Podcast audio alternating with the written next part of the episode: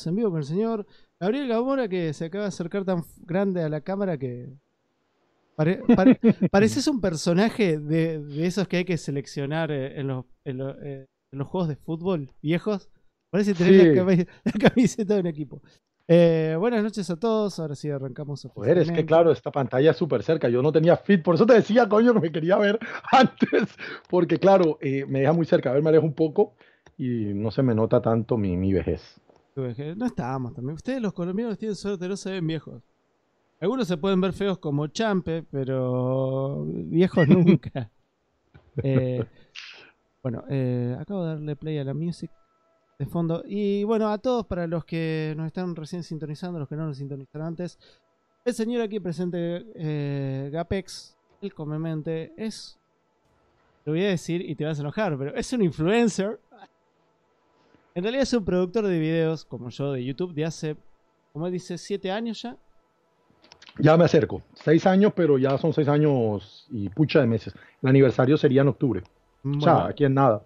Y con él fuimos de los pocos que nos entramos a conocer en YouTube por hacer contenido que no era eh, el clásico que se estaba. En ese momento era mucho el tema de los gameplay, los chicos gritando en la cámara y esas cosas. Y nosotros siempre tratamos de hacer otro tipo de contenido, que es el que, por el que me conoce mucha la gente que está ahora en vivo. Eh, recuerden de retuitear y, compartir yo mientras lo dejo a Gapex con una simple pregunta. El otro día, para que te explayes como vos quieras, vi que pusiste que, tenías ganas de tomarte un tiempo de YouTube. Explayate un poquito más. Después vi el Photoshop de... Sí, me un poco. Eh, me pasó, bueno, te pasó a ti, ¿no? Alguna ocasión. me pasa cada seis meses. bueno, a mí me pasó por primera vez en siete años. ¿Qué ocurre? A ver, te, te, te cuento. Yo con el tema de los suscriptores nunca es más. Cuando la primera vez que te ocurrió, cuando migraste el canal de YouTube tuyo, que cambiaste, que tenías uno y tal, y volviste a abrirlo y demás, yo creo que en aquella época todavía hacíamos juntos el podcast y yo te dije, me parece una pelotudez, así de claro. Eh, pero bueno, tú te das mucha mala vibra con el hecho de, no, alcanzar cierta cantidad de eco. En tu caso, en el fondo, hasta lo entendía porque obviamente el nivel de producción que tú manejabas era elevadísimo. Y, pues debe ser un poco desmotivante. Yo en ese momento no, me pasaba lo mismo. Primero porque, bueno, básicamente te sacaba como 600 veces el porcentaje, 600 veces más suscriptores, lo cual pues obviamente pues siempre de todas maneras, aunque sea un eco pequeño, algo tenía. Y sobre todo porque yo nunca entré a YouTube con ningún tipo de pretensión más allá que el aburrimiento que me hizo crear el canal. O sea, cuando yo creé el Comemente como formato, lo creé bajo una sola necesidad o razón. Yo consumía mucho youtuber de videojuegos, por ejemplo, en nuestro idioma. Y mi otra gran pasión, incluso más que los videojuegos, que son los cómics, no encontraba una oferta equivalente. O sea, tú veías algún youtuber de Chile, de España, había varios, de, Argentina y tal, de videojuegos que estaban muy bien. Entonces decía, joder, qué buen formato tiene, qué buen contenido. Pero después te iba a buscar algo sobre cómics y a menos que te lo vieras en inglés, donde sí, pues hay una oferta súper descomunal, no lo encontraba. O sea, hace siete años no existía un cómic tuber en nuestro idioma que no fuera eh, algún petardo que ya estaba haciendo su, su debut algún Navi o algún top cómic que empezaría por aquellos días también. Pero gente realmente que supiera de cómic, que llevara muchos años metido en esto y que pudiera realmente interesarme a mí como contenido. Una persona que lleva 22 años comprando cómics, que tiene una colección de más de 2.000, que, que, que, ha, que ha estado metido lleno dentro de la industria local también del medio. Pues a mí no me sirve nada lo que me pueda contar el, sacado de la Wikipedia Top Comics. realmente no, no me sirve de nada. Y no he encontrado una oferta así. Así que un día aburrido, me dije, pues voy a hacer un video yo, pero fue una cuestión totalmente sin la pretensión de que eso se continuara en el tiempo. Voy a hacer algún video sobre cómics, otro sobre videojuegos, y voy a intentar crear como un formato propio. Resulta que eso tuvo, pues no, obviamente no lo vieron miles de personas, pero para hacer mis primeros videos, no sé, encontré que 50 o 60 personas lo vieron, me escribieron 15 o 20, gente que yo no conocía de otros países, y pues me picó ese gusanillo, ¿no? Que te genera como creativo eso, es decir, ve, hay alguien que le interesa lo que yo puedo decir. Y si estando tan crudo, tan verde, siendo una cosa que hice casi que, como un juego, alguien le interesó, pues vamos a intentar continuarlo e ir escalando ahí como, como, como en la propuesta. Y tontamente se me hicieron siete años.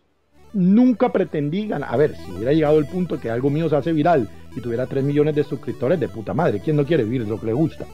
Pero como mi vida la construí en base a otras cosas, tenía un trabajo, en aquella época trabajaba en un banco, eh, digamos que YouTube no era como mi escape a la, a la, realidad de la parte económica, sino realmente de la parte lúdica, era lo que me gustaba invertir el tiempo libre. Pero todo cambia y en siete años, después de siete años, cuando YouTube se ha vuelto tan agresiva con el, con, el con el creativo, en el aspecto que yo veía un crecimiento proporcional en mis primeros cuatro o cinco años, no solo a lo que yo hacía en periodicidad, que era un video a la semana, era un tipo que le invirtiera mucho tiempo a hacer muchos videos, y aparte en lo medido de lo, de lo, de lo simple que era mi formato, aunque yo cada vez intentaba mejorarlo, yo decía, bueno, está bien, ¿sabes? Si se suscriben 1500 personas al año, que era el promedio que manejaba, pues bien, o sea, puta madre, si yo fuera un político y tuviera 7000 votos, quedaba senador de la República, ¿sabes? O sea, es mucha gente. Pero el tema es que eso cambió en los últimos dos años. Yo, yo te digo ahora, mira, yo tengo 7500 suscriptores. De puta madre. No, no es de puta madre porque hace dos años tenía 6900. O sea que en dos años se suscribieron 500 personas, cuando en el primer año se suscribieron 2000 y mi canal era una mierda en el primer año.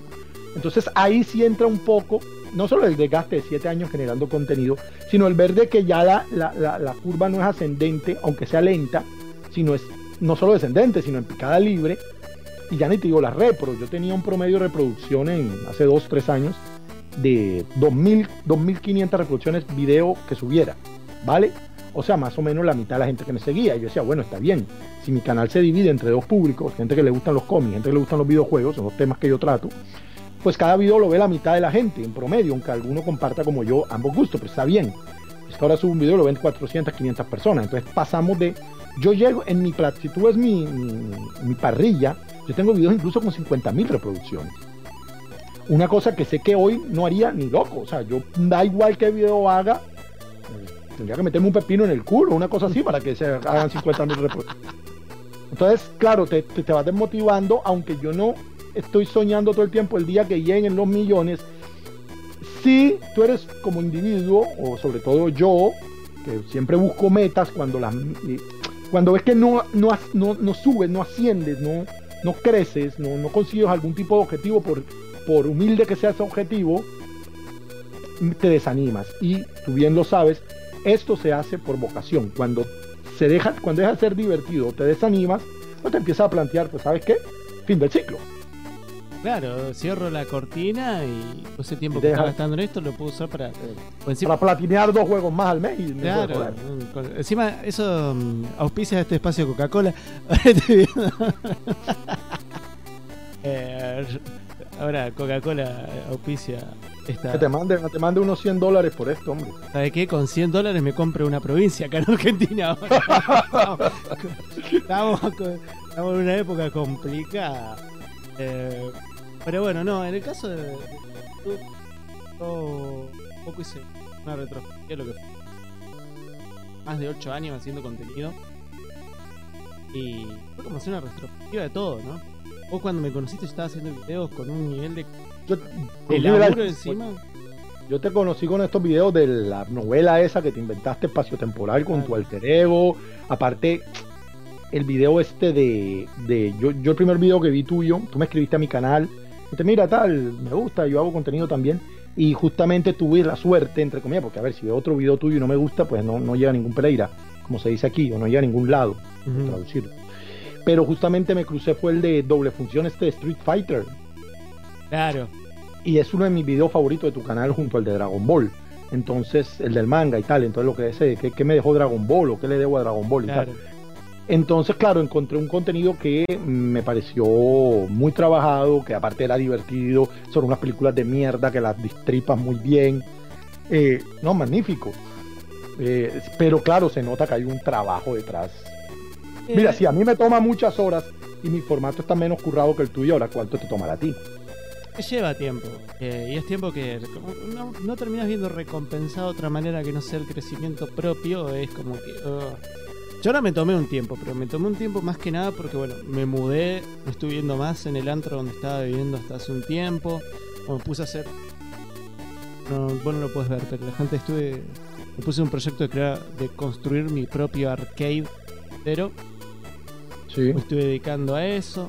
aparte como que necesitaba mm, eh, relajarme porque la idea es volver, ahora las reviews vuelven dentro de poco, eh, y era volver con lo que logré hacer en la última temporada, porque la quinta temporada fue, la hice porque estaba con un cuadro semi de, no, puedo decir depresivo, porque si fuera depresivo es otra cosa, nadie me medicó, pero estaba mal. Entonces digo, ¿qué puedo hacer para entretenerme? Para olvidarme de ciertas cosas. Y me puse a hacer las reviews. O sea, me ocupaba en eso. La llegaba a mi casa. Y no estaba con mi hija, estaba jugando un juego asqueroso. Y, o viendo una película de mierda y escribiendo, escribiendo sobre eso. Eh, y me ayudó mucho. El tema es que una vez que me entré a relajar, también se me entró a abrir el tiempo entre una review y la otra porque empecé a hacer más cosas. Pero bueno, la última, el cierre de temporada fue con con toda la producción y todas las cosas que solía hacer. Sí, sí, lo vi, lo vi, lo vi, claro. Dura 35 minutos. Yo cuando terminé de editar eso dije, ya está. tomando un descanso. Ah, un monstruo, monstruo. Yo, yo, mira que yo he ido mejorando. Tuve mis primeros videos, mis videos, primeros videos tienen un formato más videoblogger. La típica, el típico formato de YouTube de pararse frente a la cámara y hablar y recomendar. Siempre me pareció que eso era poco entonces siempre busqué algo más televisivo, pero yo tengo los recursos que tienes tú de conocimiento técnico, nada por el estilo, porque no estudié nada que tenga que ver con eso, ni producción de televisión, ni de radio, nada por el estilo. Entonces, bueno, me puse a investigar un poco, a cacharrear por internet, a hacer ver tutoriales y cosas. Entonces aquí se puede ponerle eh, imágenes en off, con voz en off, un poco más trabajado. O sea, intercalar pues la parte de videoblogger como con algún tipo de clip tipo televisión. Y ahí lentamente fui creando como el formato, bueno, que tú lo conoces de memoria porque nos conocemos hace 5 o 6 años. Este, Mm, y, fui creando como unas series específicas del canal y logré conseguir en el conveniente algo que para mí es muy importante como youtuber que eh, mm, y se lo digo siempre a todos mis amigos que hacen contenido que yo no veo que existen amigos míos que hacen contenido que yo no lo veo y no lo veo por una razón porque se parece al de otros amigos yo decía, a mí lo que más le valoro, yo, eh, ojo, sé que en la plataforma no es lo más importante, pero a mí lo que más me importa a la hora de consumir con la oferta tan descomunal que cada vez tiene YouTube es realmente el factor diferenciador. Que tú veas algo y digas, coño, es que esto lo, tiene, lo hizo este chico, o sea, tiene como ese, ese código, ese ADN registrado, que supongo que es lo que hizo al Rubio y Rubio. Que aunque yo no lo consuma, tú ves el video y yo no sé si antes de él alguien hacía algo parecido. No sé. Entonces, eh, eso a mí, eso a mí yo siempre lo valoro mucho y siempre busqué crear eso mismo, ¿no? El que el formato del comente fuera el mío, no que no fuera ningún tipo de... Después tú ves de todo un poquito de otra gente que hace cosas, que funcionan o que a ti te gusta, pero en general si tú ves mi formato, es mío. Y después te ocurre, o a mí me ocurrió, que empieza a haber gente que está haciendo, que a mí sí me pasó, y después gente que me triplica en suscriptores, gente que tú sabes perfectamente que te veía, porque el video que haces tan parecido la, la oferta que es imposible que se genere de forma espontánea ese grado de similitud. Sí, a mí... Eso es gratificante en parte. A, mí lo, que me ha pasado es de que conozco mucha gente. Bueno, por ejemplo, en el chat hay un chico que dice Jopo Loco. Él tiene un canal que es Mission Start. Y es muy lindo el material que hace. Sobre todo algunos videos que produce él prácticamente solo, muchos. Em, y eh, le dio una identidad al canal. Desde el punto del lado de él que es más fuerte que es em, la parte de, de, el diseño. Él hace mucho motion graphics eh, y demás que le terminó dando al, canal una identidad muy, muy propia. Y eso es lo que está bueno. Porque hay muchos canales que se repiten. La única diferencia es cuán bien le cae a la gente el tipo que está delante de la cámara. Sí, la capacidad de impacto en los demás, pero después no es nada original. Claro, eso o la capacidad de. Hay tipo que se pone delante de la cámara, por ejemplo, qué sé yo, voy a dar un ejemplo así muy extremo: Sacel.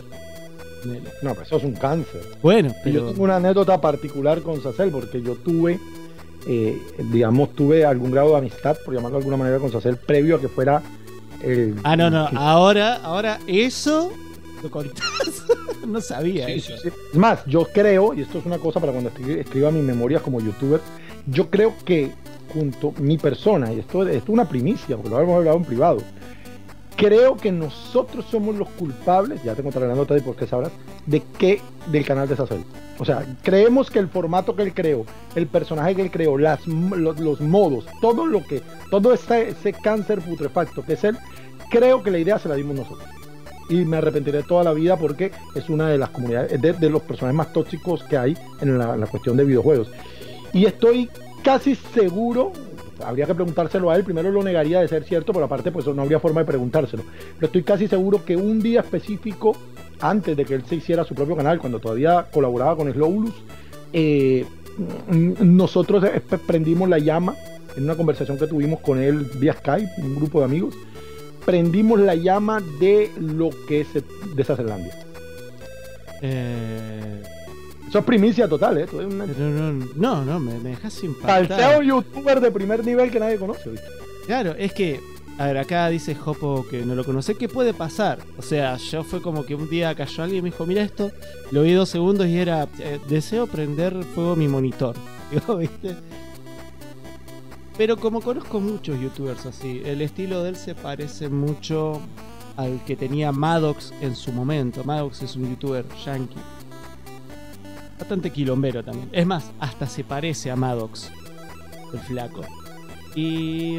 Pero. A diferencia de Maddox, no me hacía reír. No, más lo siguiente. Es más, me recostó hacer que no me aparecieran más videos de él en. En. ¿viste En el, el claro, sí, que me diga. Me decían. Bueno, te Eres muy este video. Yo no he podido evitar. A, a lo que más ira me da es que esté mirando cómo quedó dentro de la plataforma algún video que yo subí, se termine y me bote por reproducción automática el deshacer. Madre mía, eso es una patada en los huevos. Pero bueno, nada, no se puede hacer nada. YouTube funciona así. Creo que en ese momento contribuían los dos en alguna comunidad, algo por el estilo. Sí, Porque vos, vos solés ir a España, ¿verdad? vos tenés muchos amigos españoles. eh, Sí, participé de uno de los podcasts más importantes y relevantes que ha tenido España en el tema de videojuegos durante mucho tiempo. Fui parte del equipo de ese podcast, entonces, digamos, ahí fue donde yo coincidí con él, aunque él no era parte de ese podcast, era muy amigo de algunos de los miembros y estuvo invitado un par de ocasiones, sobre todo para cubrir eventos de tres y cosas así en vivo. Y obviamente eso siempre tenía un after party, ¿no? Se acababa la transmisión y, y seguíamos vía Skype pues, hablando ya tonterías de la, del mundo de los videojuegos. Entonces por eso tuve algún tipo de relación, por eso dije amistad entre comillas enorme, porque no es una amistad, una relación vía Skype a través de eventos en que nos encontrábamos para como invitado del podcast que era. Pero eh, te digo que era un personaje totalmente diferente a lo que se transformó y que hay un punto pun- puntual, valga la redundancia, en el que yo creo que se creó el monstruo y creo que somos los miembros de ese podcast, somos los culpables directos de la creación de ese canal. Creo. No, y el tema es que le fue muy bien y un- va, no sé ahora porque logré hacer que no me pareciera mal de él. Estaba sacando un video al día. Y eran videos eran. eh, por ahí.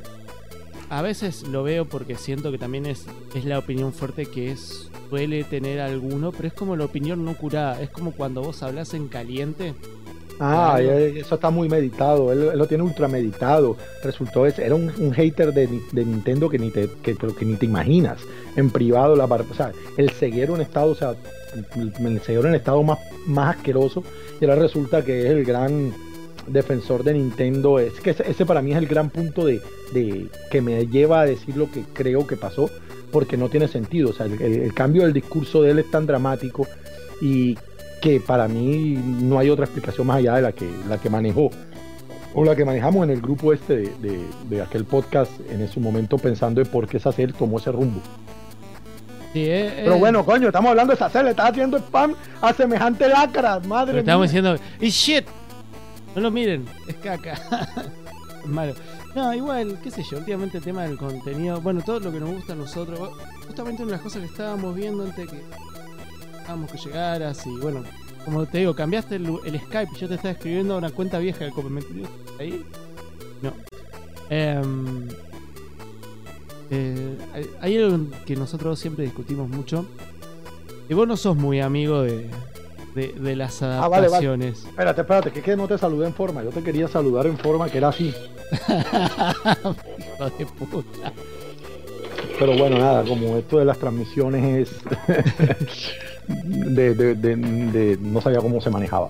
ya te saludé en forma. Ahora sí, ya que Eh. aprovechando que vas a hablar de adaptación, Claro, que te terminó una, una larga época. Vos, vos nunca fuiste muy de- al 100% No. del cine Marvelita, sobre todo. muy hater podría llamar incluso. Así que ¿Viste? Ahora que veo que tenés el guante de Thanos, ¿terminaste de ver el, eh, el final de, de, la fase final de Marvel? sí, la- la- bueno, el final objetivo era el de Spider-Man y le salió como el culo, pero el tema, porque ahora se les fue, pero la película Endgame, sí, claro, claro que la vi. Y contrario a todo lo que he expresado siempre con temas películas Marvel, en general adaptaciones del cómic del que yo no soy muy fan, eh, a mí esa película me, me fascinó, me encantó y, y- y me pasó algo muy curioso. Me hizo llorar y no es literal, no es, eh, perdón, no es figurativo, es literal. Me pasó algo extrañísimo en el cine, nunca me había pasado.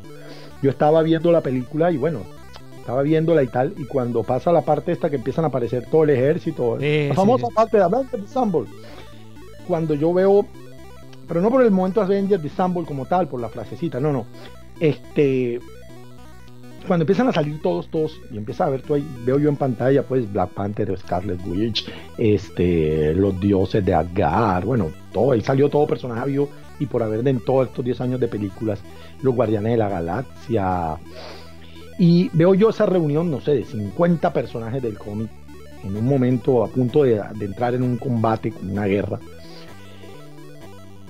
Tío, se me salieron las lágrimas, o sea, los ojos se me pusieron rojos en el cine literalmente. Se me salieron un par de lágrimas y, pues me sorprendió, me, quedé mirando y tenía el pulso, o sea, las manos me temblaban, tenía el pulso temblando.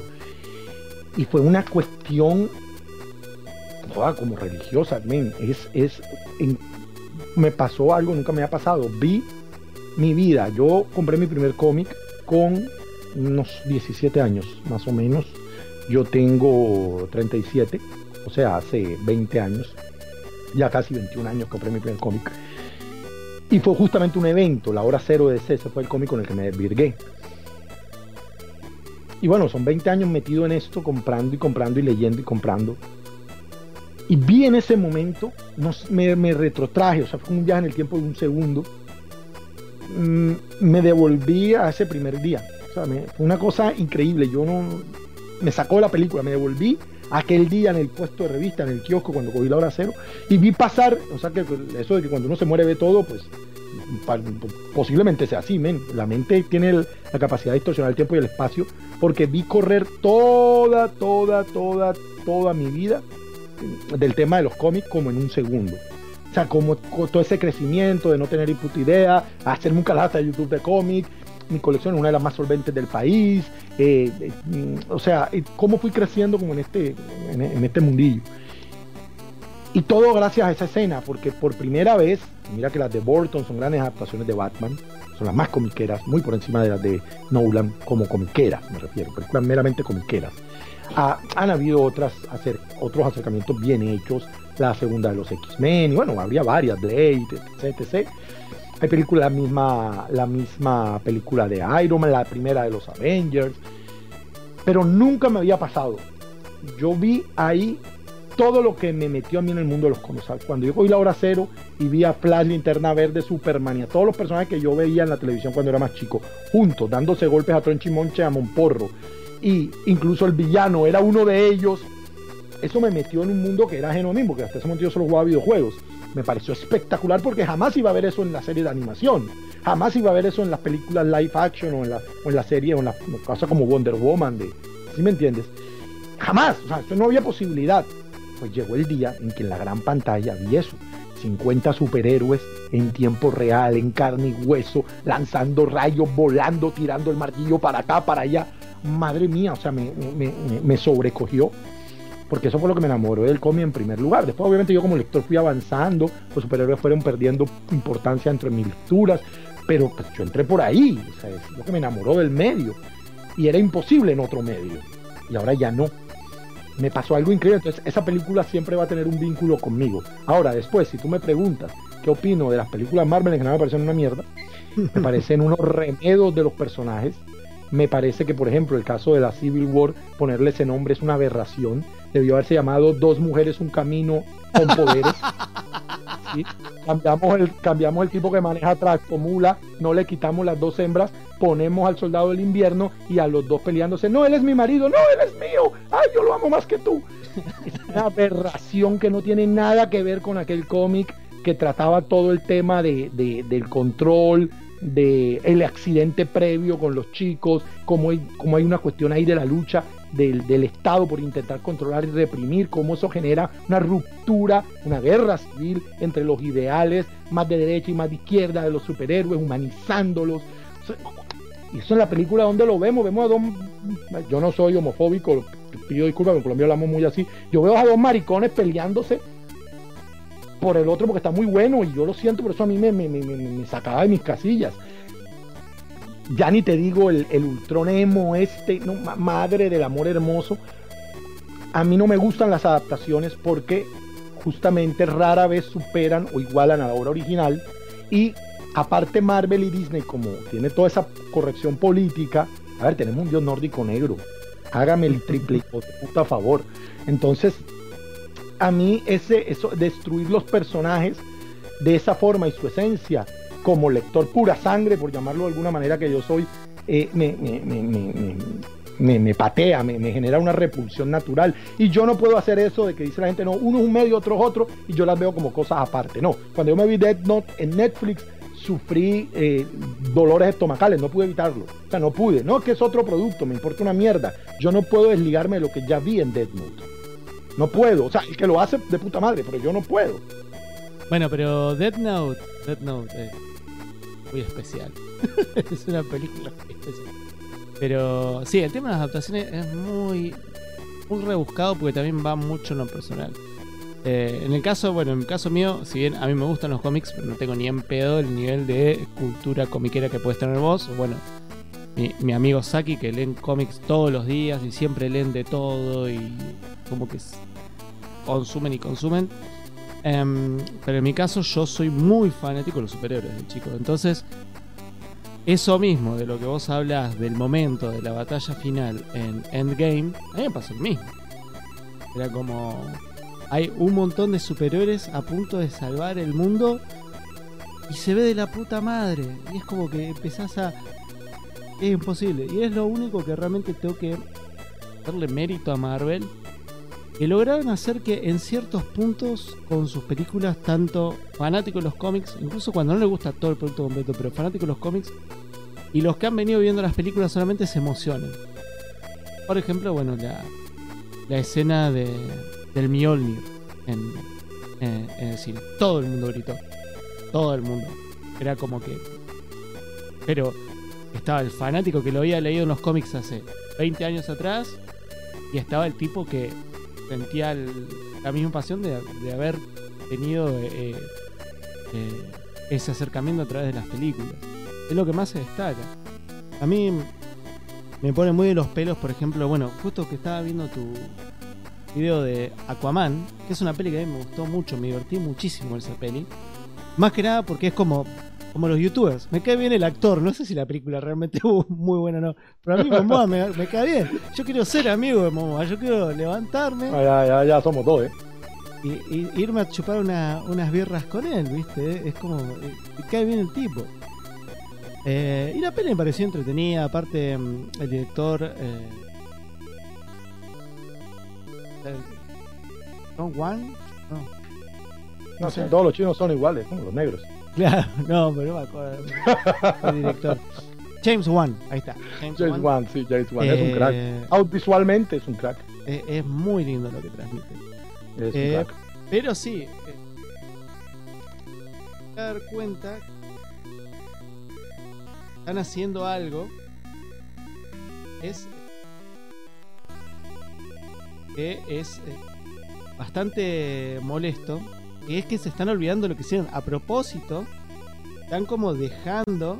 Yo lo dije en el video, a mí me parece la película de puta madre, pero no me puedes hacer una película de posterior a Liga de la Justicia y hacer así, no veo, no escucho, no existió, no pasó, no pasó. Es ridículo. Claro. Entonces cuando la chica le pregunta sobre Stephen Wolf, le dice, ah, tú fuiste el que vino y salvó al mundo, Stephen Wolf. O sea, a ver, no puede ser mejor, no puede ser amigo de Superman y de Batman. Y cuando hablen de la salvar el mundo no menciona, eso es imposible. Es como que tu mejor amigo fuera Messi y tú no lo dijeras cada dos minutos. Exactamente. sí, eso no, sí, que yo conozco a Messi, ¿sabes? que una cosa así es. Y con todo eso la película me encantó. Yo soy más de DC en general. Eh, Y las películas de DC aparte, en el cine me ha pasado lo mismo, porque en el cine las películas de DC me han intentado proponer algo que es más, que comulga más conmigo, aunque sea de forma fallida, que es un enfoque más oscuro. Por aquí leía en el chat que creo que ya identifiqué dónde está alguien que decía que eh, no son adaptaciones sino reinterpretaciones. Hombre, pero es, pero es que a ver, la de Civil War no es una reinterpretación. O sea, una, una reinterpretación, algún tipo de. Eso es libre, una reinterpretación de un. joder, nivel de libertad tan alto que no es una reinterpretación libre, sino libertina. Entonces, eh, yo pienso, hay cosas que no se pueden tocar. Mira, tú ves una película de Superman, enfócala como quieras, porque el personaje de los cómics es uno, perfecto. Pero no me puedes hacer un Superman que no es kryptoniano, que nace en La Paz, Bolivia. O sea, no puedes, porque parte del ADN del personaje hay una columna vertebral intocable, el ADN, lo que lo hace lo que es. ¿sí? Que, a partir de ahí tú puedes empezar a construir. Pero tiene que ser extraterrestre, tiene, para ser Superman tiene que ser de Krypton tiene que ser un hombre más hombre que el resto de los hombres, pero que viene de otro planeta, lo cual da toda una implicación filosófica al tema, que es una de las cosas del que hace rico a Superman como personaje y que explica por qué él tiene esa ética y valores casi inalcanzables, que se pueden ver hasta anticuados, porque no son anticuados, simplemente no son humanos. Bueno, ahí, para no olvidarme mucho del tema Superman, sería eso. No me puedes hacer, mira, voy a hacer una película de Superman, pero como estoy creativo, y nos hemos dado cuenta que los pobres bolivianos no tienen mar, lo cual es una putada, pues hay que reivindicarlos. vamos a hacer un Superman que sea boliviano y que reconquiste parte de Chile para darles mar. Ah, no me jodas. Vete a cagar. Eso no es Superman. Entonces, ese es mi gran problema con Marvel. Y, y, sobre todo porque solo se hacen una vía. A ver si tenían los santos cojones cuadrados de hacerme a Pantera Negra rubio. ¿Por qué si reinterpretan, solo reinterpretan de una manera específica? Ah, no, eh, ¿Tú sabes lo que pasa donde Tachala sea danés? ¿Tú sabes lo que pasa? Era sudafricano, no era africano. Eso, no, eh. no, era sudafricano y por eso puede ser rubio. Entonces te ve tan artificial la reivindicación social, que está muy bien, que debería ser un principio de casi toda persona, buscar el mejor mundo posible, eso sí es artificial, eh, eh, eh, es estéril, al final no va a llegar al mensaje, lo que va a generar es rechazo. Y es justamente lo que me pasa a mí. Pero más allá de esta parte en la que yo no comulgo con Disney y sus políticas, ya cuando las veo como películas, yo las veo tan inferiores al producto original que a mí no me generan una, hombre, yo voy a la cine, las disfruto y tal, pero no me generan esa emoción porque cuando yo me pillo te pongo un ejemplo, una película de Spider-Man, la última, y todo el mundo me dice es una maravilla, cojo, le suelto la Craven, The Last Hunt, y le digo, no, esto es una maravilla de cómic de Spider-Man. Esto es una maravilla historia de Spider-Man. Léete el, el, Ultimate de Bendis o el Spider-Man Blue de Jet Lloyd. Esto es una maravilla historia de Spider-Man. Eso. Una paparruchada. Entonces, ese es mi problema con las adaptaciones. Las que hacen muy bien o que superan la obra original, que alguna hay, Blade es un muy buen ejemplo. Personaje totalmente de tercera que debutó, por aquí lo tengo, en un cómic que ni siquiera es su cómic, sino que es este. Por acá tengo el Omnibus, este. El Tomb of Drácula. Él debuta en el número 8 de la tumba de Drácula como un personaje con afro, super funky, cazador de vampiros y tal. Y que Blade, bueno, después Marvel también le daría una revisión a eso, pero el Blade que tuvimos en las películas es muy superior al Blade que teníamos en los cómics, inclusive en Spider-Man, en sus apariciones en Daredevil. Está bien, si vas a reimaginar para bien, formidable. Pero no dejó de ser negro, cazador de vampiros. ¿Sabes? Eh, eh, eh, siguió siendo él, siguió siendo la mitad hombre, la lucha de él por no beber sangre, que pueda caminar de día, el Walker y demás, ¿no? Mm, mm, es Blade. Y después aparte mejora el personaje, puta madre. Eh, eh, el problema mío con la adaptación no es la adaptación como tal, es que si no te ofrece algo mejor, ¿para qué? O por lo menos equivalente, ¿para qué? Ya yo tengo mis obras originales. Es que, por ejemplo, eh, en mi caso, yo nunca busco. Yo lo que busco es que ciertas cuestiones del personaje. Por ejemplo, a mí, a mí no, me, molesta que Endry Selva haga de nórdico, aunque sea negro. Hombre, chingo, pero es que eso no tiene pies ni cabeza. Sí, ya sé, pero no me molesta. Eh, porque también, eh, porque hace poco vi a Kratos pelear con los, con los dioses nórdicos, ese tampoco tendría pies ni cabeza, pero estaba de puta pero, bueno, pero se busca una explicación, por lo menos. Si jugaste God of War, bueno, Claro. jugaste, te das cuenta que hay toda una explicación de por qué Kratos está ahí. No simplemente porque está ahí. Después esa explicación puede estar mejor o, bien- mejor o peor hecha. Pero en Marvel no importa. O sea, en Marvel es negro porque, porque tiene que haber un negro entre los dioses.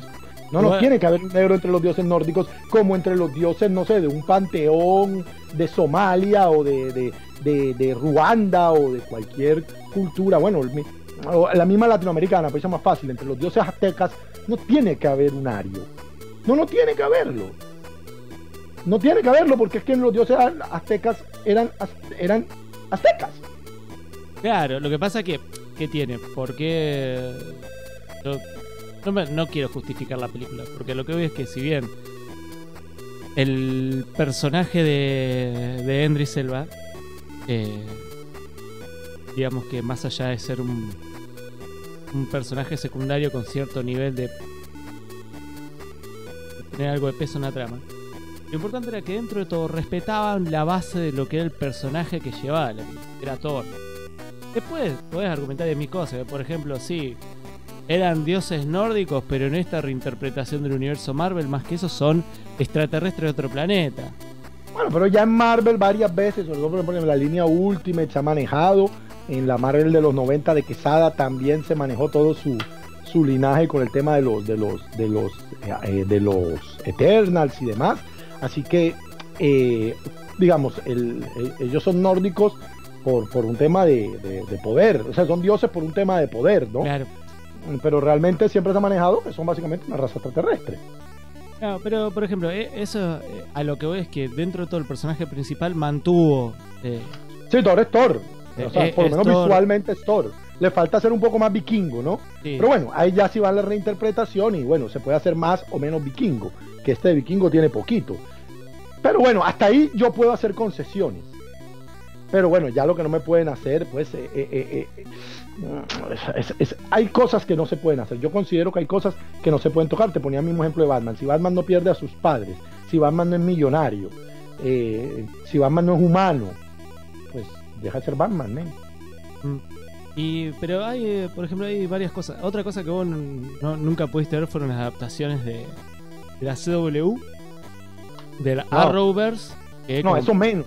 Porque entonces eso es lo siento, que es el remedio, pero para pobres. Entonces eso es peor. Porque claro, es lo mismo, lo- los mismos, digamos, los mismos problemas que me dan las grandes producciones de Hollywood sin lo bueno que me ofrecen las grandes producciones de Hollywood. Que es el bombo, el platillo, los efectos, por lo menos ver esos personajes retratados de forma absolutamente fiel estéticamente, eh, cómo sería un tipo que vuela en una armadura y tire rayos, no puede decir uno que Iron Man no se ve como Iron Man. Mm. ¿sí? Pero después en las series, obviamente, con unos presupuestos más acotados y tal, todo se ve como un gran cosplay y a mí eso personalmente me patea. O sea, no puedo. No, a mí, a mí eh, las vengo siguiendo. Bueno, Arrow termina. En la Mira el Flash bruto, el Flash bruto. Flash, uno de los tipos más inteligentes del universo DC. Y es un imbécil. Tú me puedes... O sea, yo no puedo No, con eso. eh, algo que me, que me da risa con el tema de Flash, eh, eh, Iris West, Mm. también pasó por la corrección política. No sé si te diste cuenta que hay un patrón muy grande, y es que si sos colorado, Los pobres, por los pobres pelirrojos. Yo, yo, yo los digo, ya yo ya me hubiera inmolado, yo ya me hubiera inmolado. Eh, no le respetan un puto personaje. pero todos los pelirrojos pasan a ser personajes de raza negra ahora. Iris No, West, es que no hay ni uno que se haya salvado. Creo que la única será posiblemente Mary quien la- Jane. Mary Jane en las Spider-Man viejas. No, pero en la actual Mary Jane ya no se llama Mary Jane, sino MG. MG, motherfucker. Claro, porque es María Juana. Sea, los pobres pelirrojos. No, yo, eso sí que es discriminación con esa pobre gente. Aparte de condenada a extinguirse, está eh, super dicho por los genetistas, es, eh, está condenado que serán parte de la historia humana como los pelirrojas. Y, y, y, y aún así los discriminan. Y es que esa pobre gente no tiene derecho solo por porque todas están muy buenas o qué. No sé, Porque- eh, a- hace un tiempo no- nos hicieron un fan art de. eh, justamente estamos quejando de esto en el podcast. De que los colorados pasan a ser morochos. Y uno de los oyentes que debe andar por ahí nos hizo un fan art que era la versión de la película de Tac Tac Duken. Y a mí me pusieron con la cara, con- pusieron a Scott Atkins eh, como que era, y Saki pusieron un negro. Colorado. Me cagué de risa con ese farán. Pero es muy cierto, y no, no entiendo por qué, pero es como que todos los personajes. eh, Que no hay lo obvio. A ver, si mañana se levantara una asociación de los pelirrojos furiosos unidos por América y veganos, eh, créeme que, que habría un problema ahí, un quilombo. Pero bueno, no- no- yo no sé, a mí, a ver, la parte racial me jode cuando la raza es parte del- de, de- de la historia del personaje. A ver, a mí que, que por ejemplo, este, te pongo un Jimmy Olsen en una película sea negro, vale, como sea chino. O sea, desde que sea Jimmy Olsen, el reportero, el chico y tal, perfecto, ¿sabes? Lo que no me gustaría es que fuera mujer, por ejemplo. Porque ya ahí cambia el tema la misma dinámica de la relación con Superman. No es la misma la relación de, de- de- un hombre con una mujer. Porque para ver si quiere. Lo mismo que no me gustaría que en el Caballero del Retorno, el Retorno del Caballero de la Noche se haga una película y Robin no sea mujer. ¿Vale? Porque el personaje es una mujer. Y funciona así la dinámica padre-hija y tal. Y pero claro, hay cosas como los vikingos. Y después hay personajes que ya están tan marcados en su raza. Porque, a ver, yo que un X personaje sea rubio o no, y sea un tercer actor de reparto, por llamarlo algo así, pues te importa poco. Pero a mí sí me cuesta mucho ver a Mary Jane no siendo, ya ni siquiera pelirroja, un bombonazo. Porque a mí ni siquiera la de, los- la de las de Tobey Maguire me gusta. Porque el cómic de Spider-Man siempre te mostraron que, que Mary Jane y Peter es muy consciente, ella misma se lo dice cuando lo conoce, famosa escena del cómic, cuando lo va a conocer por recomendación de su tía y tal, para que salgan y se saque un poco de la cabeza eh, la pena amorosa. Cuando él abre la puerta y la ve, la primera palabra que cruza Mary Jane con, con Peter Parker es: Te ganaste la lotería, tigre, ¿verdad? Pues sí, men. O sea, es que llega una supermodelo a tu casa a invitarte a salir. Era una supermodelo en los cómics. Es como que viniera Megan Fox o una cosa así. O sea, es una supermodelo. Y hacía un poco ahí de, de equilibrio con el tema de lo que significaba Gwen, que era la intelectual, más parecida a él y tal, la chica genio. eh, la América, la, la- la- lo que los gringos llaman la Girls Next Door, la vecina perfecta y tal. Y esta era la supermodelo, la chica cosmopolitan. Entonces, claro, yo veo a Mary Jane, pues sí, yo a mí me es difícil no ver la pelirroja, pero es que no, pero por lo que significa una pelirroja cuando está buena, a ver, una mujer, mujeres divinas hay de todas las razas, desde la más morocha existente hasta la más albina, pero no sé, yo personalmente siempre he visto que cuando una pelirroja está buena es el demonio.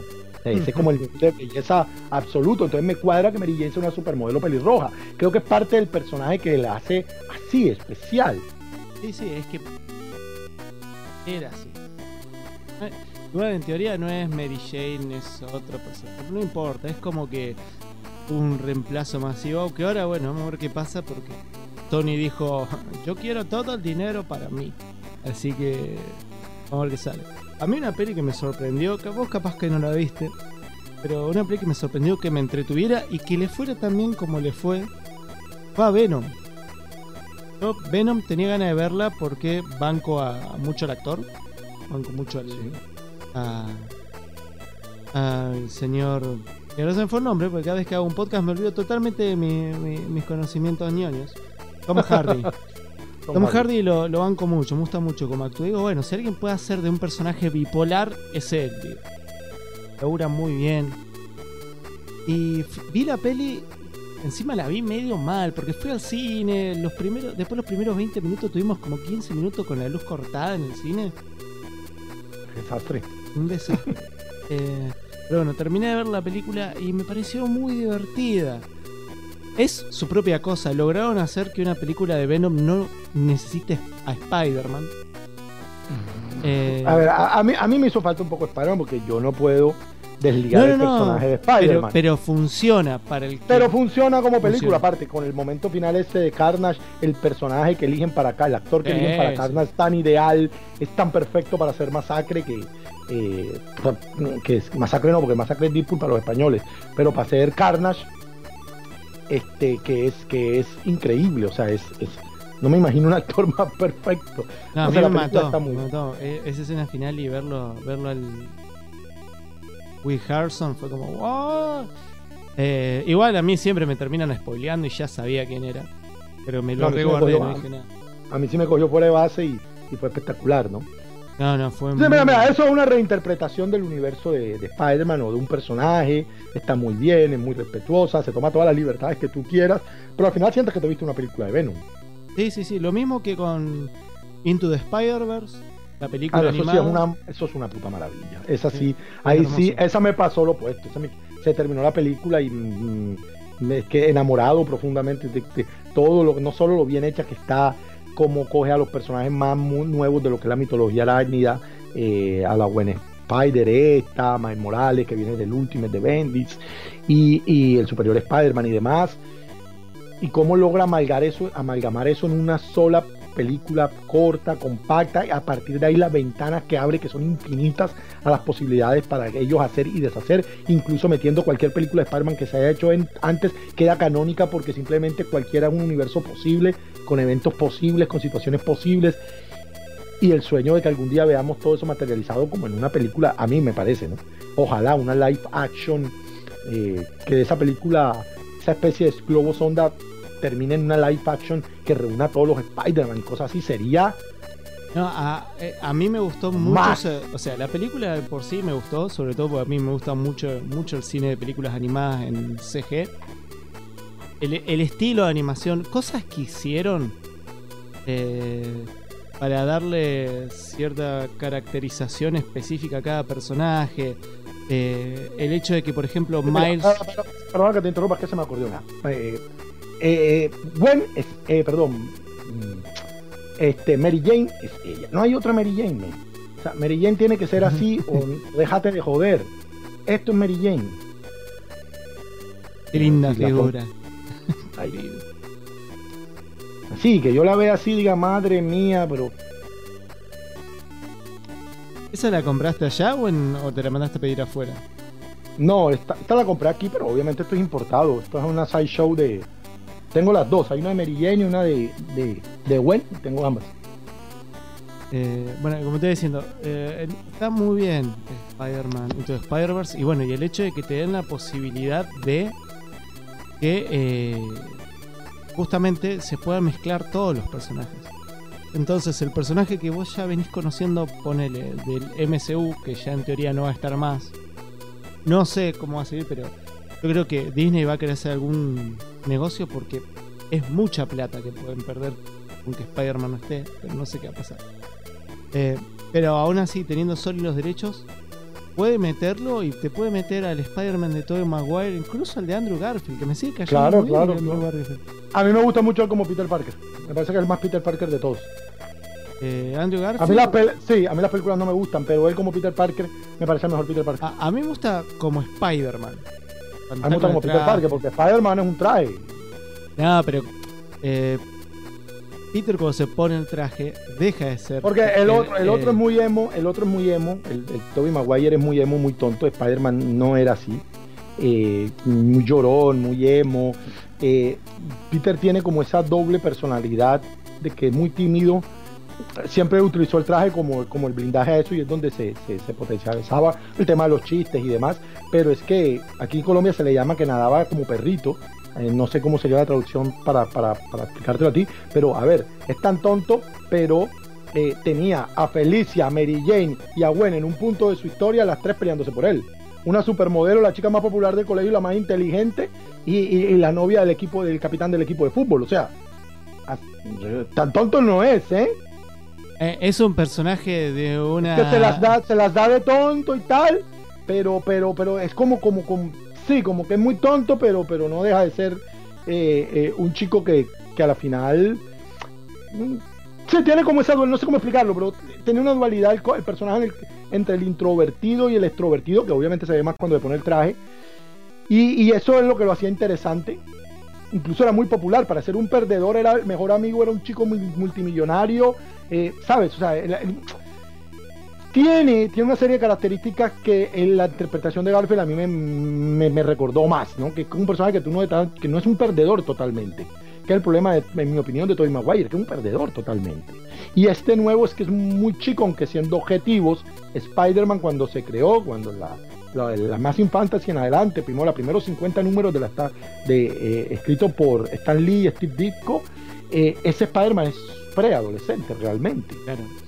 Entonces también, también este chico cae, cae, aunque se ve muy chico, lo que pasa es que ya estamos acostumbrados los lectores a ver un Spider-Man más adulto, incluso hasta con una hija y demás, casado con Mary Jane, pero la verdad es que el origen del personaje es un personaje adolescente. Bueno, eso es lo que a mí me gustó de Into the Spider-Verse, que vimos eh, diferentes versiones. La versión más vieja, la versión... eh, una que... La, la- la película que comparte el mismo universo con Miles Morales. Que es, eh, eh, por todo lo que dice, es el Spider-Man de Tobey Maguire. Es el Spider-Man de Tobey Maguire, claro, para mí es clarísimo que es el de Tobey Maguire. Son, son todas las escenas de, de ese personaje ya evolucionado, lo cual Sí, está sí. muy bueno. Lo cual me pareció muy bueno. Eh, Parece que la ropa es Spider-Man Noir. El sí, Spider-Man Noir eh, encima en inglés con la voz de Nicolas Cage. ah, la rompe, la rompe. era increíble. Mira, Nicolas Cage hizo la voz de Spider-Man Noir e hizo la voz de Superman en eh, Teen Titans Go. Sí, en Titan Go. Me, me mide la risa. Es- Y, y- y tu amigo Andrés Navi, la de Flash. ¿Cuál? Tu amigo Andrés Navi. Ah, sí. ¿por qué mi amigo yo no lo miro? ¿Qué sí? Me quedé pensando en el pelotudo. dije, ¿Qué me, mi hija me está hablando de Apex y ahora me acordé. Sí, eso me, me genera mucho, muchos, muchos problemas con el tema de los doblajes. Cuando meten, no cuando meten actores de doblaje que uno no conoce, sino cuando meten. Sí, que no es actor de doblaje, claro, que queda como el orto. ¿No viste la de Saint Seiya en Netflix? Bueno, yo no sé si en, el- si en Argentina les ponen otro doblador. No, no, es el mismo doblaje en latino. Ma- pero es una cosa. Es una cosa, o sea, realmente pavorosa. Es que es un crimen de lesa humanidad. Lo peor es que es el único actor sin background de. o sea, es el único que no es un actor realmente de doblaje. Te lo ponen como personaje. Dale un secundario, no sé. Por encima te repiten muchos actores de la serie vieja y algunos nuevos. Por ejemplo, bueno, René García no vuelve a hacer yoga. Que es otro actor que tiene la voz bastante parecida. Eh, Shiru vuelve a ser el mismo actor. Eh, quien es. eh, incluso el que hace de Tatsumi, el mismo actor. Vuel- vuelven varios de, de la serie vieja. Pero. Sí, pero no puedes poner a Seiya esa voz. No, no, no. Encima- igual no los culpo de La que- forma, es que ni siquiera la voz, pone la voz que quieras. Pero un tipo que, que- que sea un profesional de eso, pero es que es una cosa que parece que estuviera leyendo. Es una cosa. No, es horripilante. No, Yo- no, yo- es muy, yo- muy O mal. sea, yo la tuve, yo la tuve con todo el dolor de mi alma, porque eso ya también de por sí es una, un crimen. Me la tuve que ver en inglés. Sí, y creo que alguien estuvo Lo mostrando. ideal, co- lo ideal es que hubieran dejado eso en japonés original, que no lo permiten. Claro, no está porque no lo permiten, porque ni su puta madre lo va a ver doblado. Mm. Lo pone en japonés directamente y ya. De eso debería haber tenido un- un- la opción japonés. Es que había. eh, el otro día estaba viendo un flaco, lo que hizo fue como cambiar el país y volverlo a poner, y como que ahí activó el japonés para poder ver la serie. Había un video en YouTube con un tutorial para poder ver la serie en japonés. Eh, fue como, fuck, Y me vi los primeros episodios porque quería ver qué onda. Y esa voz nueva de ella no me gusta para nada. No, no, no, no, no. no. Encima es No, como, como que en no, algunos sí. diálogos está leyendo. Sí, está leyendo, eso es así. Aparte creo que, a ver, Netflix es una plataforma regional, bueno, mundial, pero me refiero a la versión en, nuestro idioma.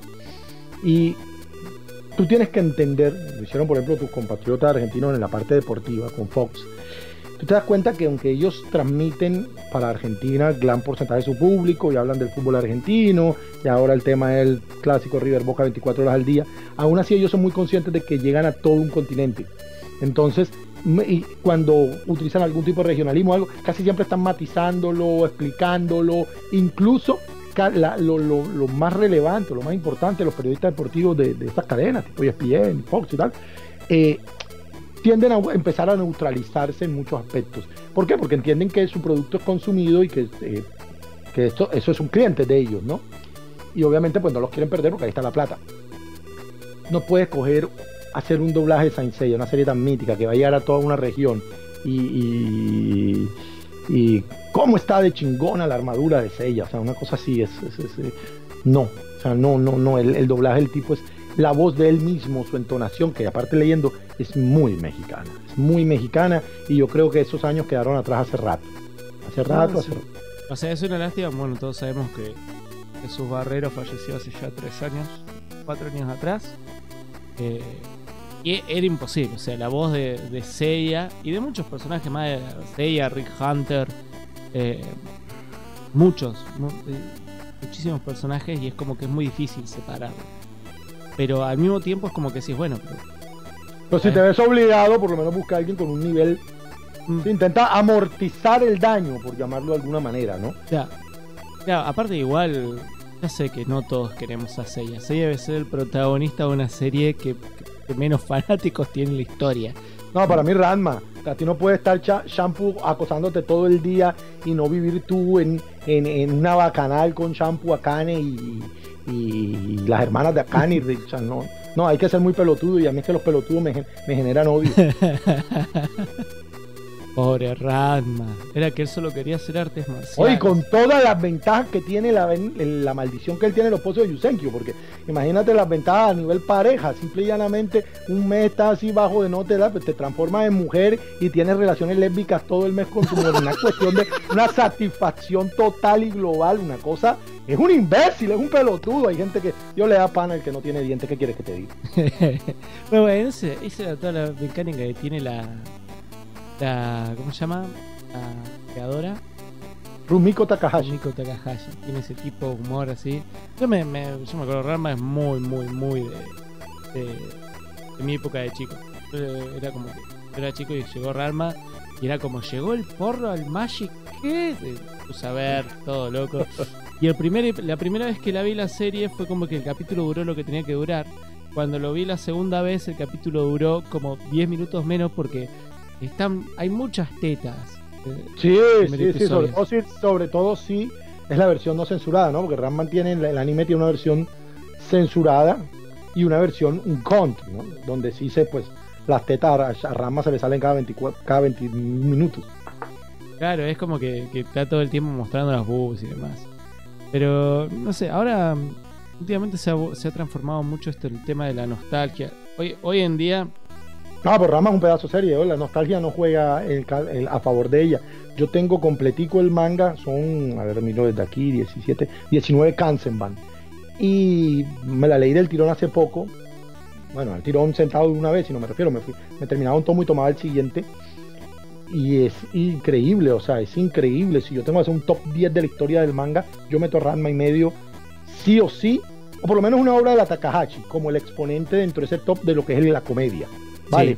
Porque, porque, bueno, a la hora de hacer un top intenta configurar no solo los 10 mejores, sino también un poquito de cada género, porque a veces es muy difícil un seinen contra un shonen, un shonen contra una comedia, eh, buscar como los mejores, máximos referentes de cada género, eh, o por lo menos así hago los configuro los top de mi canal. Y, yo no recuerdo dentro del manga japonés, por eso digo que no solo Rama, podría ser otra obra de Takahashi, Maison y Koku, por poner un ejemplo, que es más costumbrista, pero que en general Rama es una versión 2.0 yo no recuerdo una comedia con la que yo me haya reído más dentro del manga que, que Rama y Medio o, la, o Maison Koku a, placer. es una obra que el tiempo no le hace daño, todo lo opuesto. Te das cuenta tú de lo genial que la Takahashi. O oh, no por eso, él no en vano es la, mujer más rica del Japón. Es la mujer más rica del Japón. Ah, no, no sabía eso. Esa, esa parte no. La mujer más rica del Japón. Sus obras han sido unos bestsellers a unos niveles tal y ha logrado transformarse así como una, una rey Midas femenina y, es la mujer más adinerada del Japón. Era lo que estaba recordando, vos ahora empezaste a hacer tus propios proyectos de cómics después de, muchas vueltas. muchas vueltas. Porque, para que se una idea, nosotros a veces nos quejamos de la industria acá en Argentina de cómic. no deberíamos porque tenemos una red industria. O no conocen lo que es Colombia. No sé qué, créanme que no. Colombia está, Colombia está mucho más complicado. Para... Uf, Leo, aquí, mira, aquí en Latinoamérica, yo esto lo dije alguna vez en un directo de, otro amigo dedicado al canal ya del 100% del cómic, Paco el TV Nauta. Y yo le decía, mira, si tú ves casi todas las personas que saben mucho de cómic, mucho, mucho, mucho, mucho, pero mucho, gente con muchos quilates de autoridad en conocimiento, y tú les dices, tú sabes de cómic latinoamericano. O sea, ¿qué tanto conoces? No, claro, por supuesto, yo. Mentira, falso. Tú sabes de historieta argentina. y asumes que eso es el cómic latinoamericano 100%. Pero la historieta argentina ha tenido un grado de impacto, obras como El Eternauta, como Bully, la misma Mafalda, bueno, todos los cortes, El Cazador, eh, muchos artistas que se hicieron. Actualmente, muchos que se fueron para Estados Unidos a grandes mm. editoriales. Eh, el caso de. Yo, soy amigo de un, compatriota tuyo que está trabajando actualmente en Dark Horse, pero que ha trabajado en Marvel y en DC, que es Omar Francia. Omar Francia, eh, Greco Nimash. Bueno, la lista es Trillo, joder, la lista, o sea, este, eh, Trillo no, este, Eduardo Rizo, perdón. Rizo, o sea, gente que está a un nivel super triple A, entonces, claro, el cómic argentino tiene cierto, cierta difusión, siempre la ha tenido. Eso no es el cómic latinoamericano. El cómic latinoamericano arranca en México y termina en Chile. Y cuando tú le preguntas a esa persona, bueno, nómbrame cuál es yo te digo cuál es el cómic más importante de la historia de Argentina. Se van a dividir entre Mafalda, entre el Eternauta, posiblemente el Eternauta casi siempre. Perfecto. ¿Cuál es el cómic más importante de Paraguay? Qué puta idea. Tiene puta idea no tiene puta idea. ¿Cuál es el cómic más importante del Perú? ¿Cuál ha sido el cómic? Nómbrame tres obras pilares del cómic peruano. Como mucho te podrían decir con el mexicano y aún así, y aún así se, no, se, se pelan mucho el desconocimiento. Entonces me he dado cuenta, y esa es ahora una como de mis pasiones, que las viñetas geográficas, el conocimiento, las viñetas con ubicación geográfica en Latinoamérica es el gran desconocido del cómic mundial. Es el gran desconocido. ¿sí? Gran desconocido, aún por los que saben, ya ni te digo por los que no tienen puta idea. Aún por el que sabe, es el gran desconocido y creo que eso es interesante a mí personalmente, sin ningún tipo de esnovismo, decir, ah, yo lo sé más. No, es que a mí personalmente me cuando me di cuenta de esta realidad, incluyendo mi propia falencia en ella, entonces me dije, no, coño, yo voy a ponerme a investigar, voy a intentar comprar cosas de otros lados, voy a averiguar, voy a buscar Mercado Libre, voy a buscar en plataformas, en cosas, veo gente que hace cosas online. Por ejemplo, a, a, Sans lo conocí por medio tuyo y del podcast. ¿sí? Y ahora tengo, eh, eh, ¿cómo es que se llama la que tengo de Sans? Mm. ¿Es un unitario o son varios? Son dos tomos. Ángela de la Muerte. Ángela de la Muerte maravilloso. Aparte ese imaginario que tiene estético es increíble. Y yo no lo conocía, pero como me gusta eso, me he puesto a buscar. En Perú descubrí eh, el Cuya Aventura, que es una maravilla, de una cosa maravillosa y que te aseguro que el 100%, 90% de las personas que leen come preguntan qué es el Cuya Aventura y no tienen idea. Uruguay Cisplatino, posiblemente el cómic más importante que se ha hecho en Uruguay en toda su historia. Y me parece súper apasionante la industria latinoamericana del cómic como, como, como oportunidad de conocer lo que nadie más conoce, ¿no? de, de, ver otras miradas, otras formas. Y bueno, y toda esta, toda esta reflexión viene a lo que tú decías. Justamente la Argentina es tan fuerte, aunque ustedes no lo vean, no ha sido tan importante, que eclipsa y no tiene punto comparativo con ningún otro mercado por fuera posiblemente el brasilero. Pero claro, al ser ellos otro idioma, pues ellos juegan otra liga. Sí, ellos pero la industria argentina es muy local, es muy importante. Es muy importante y no, no tiene ni punto de comparación, te repito. Nombre, yo te pregúntale a cualquier persona cómic argentino, te nombrará varios. Ahora dime un par de cómics ecuatorianos, por ejemplo. Ya, olvídate. ¿Y tú crees que en el Ecuador no se hacen cómics? Pues claro que se hacen. Se tienen que hacer en mayor o menor volumen, como en Colombia, pero se hacen. Entonces, eh, lo que tú decías, ¿no? la, industria de nuestros países, en la gran mayoría, están muy en pañales. Yo ni siquiera lo llamo industria. Yo creo que el caso de Colombia, como es el mismo caso de Perú, por lo que he indagado, eh, el mismo caso de países como el Ecuador, como Bolivia, como y son más eh, intentos individuales, proezas casi, de creadores, de creativos, de artistas que buscan pues crear un producto, pero que no hay una industria, porque no hay un consumo. La industrialización es la, la producción mecánica y secuencial. Eso es la, revolución industrial de por sí. Entonces, claro, si tú haces un cómic y es una cosa autoeditada, que vendes 500 números en feria y tal, y hacen uno y hacen tres al año, tres personas diferentes, ahí no hay una industria. Ahí hay un movimiento y una corriente cultural, underground, alternativa y tal del cómic, sí, pero industria no, industrias con editoriales, con tirajes, con ventas, con público consumiendo en cierta medida, con impacto, digamos, económico como tal. Y en tu país, la industria del cómic es, es una industria. Sí, sí, si bien existe mucho a pulmón, muchísimo a pulmón, eh, igualmente eh, es fuerte, o sea, sobre todo eh, en Buenos Aires y demás, no te digo que la gente trabaje esto, la mayoría de los que hacen cómics tienen otro trabajo aparte, pero hay un nivel importante de artistas que se vuelven conocidos, más ahora con las redes sociales, por ejemplo. Em, tanto de tira cómica como de cómic de ciencia ficción, como de cómic de terror, que es el caso de Salvador. Eh, muchas muchas historietas eh, de país eh, de, autoras femeninas, muchas autoras femeninas que están saliendo ahora. hay, hay, hay oportunidades de poder hacer. Creo que lo que más tiempo le llevó hacerse un lugar dentro del cómic argentino, porque o no, quedamos estigmatizados con ese estilo tan tan arraigado en, eh, en algo muy particular. El cómic argentino siempre fue como una mezcla, pero que jamás, que nunca se fue para. Fue siempre lo, suyo propio, digamos, ¿no?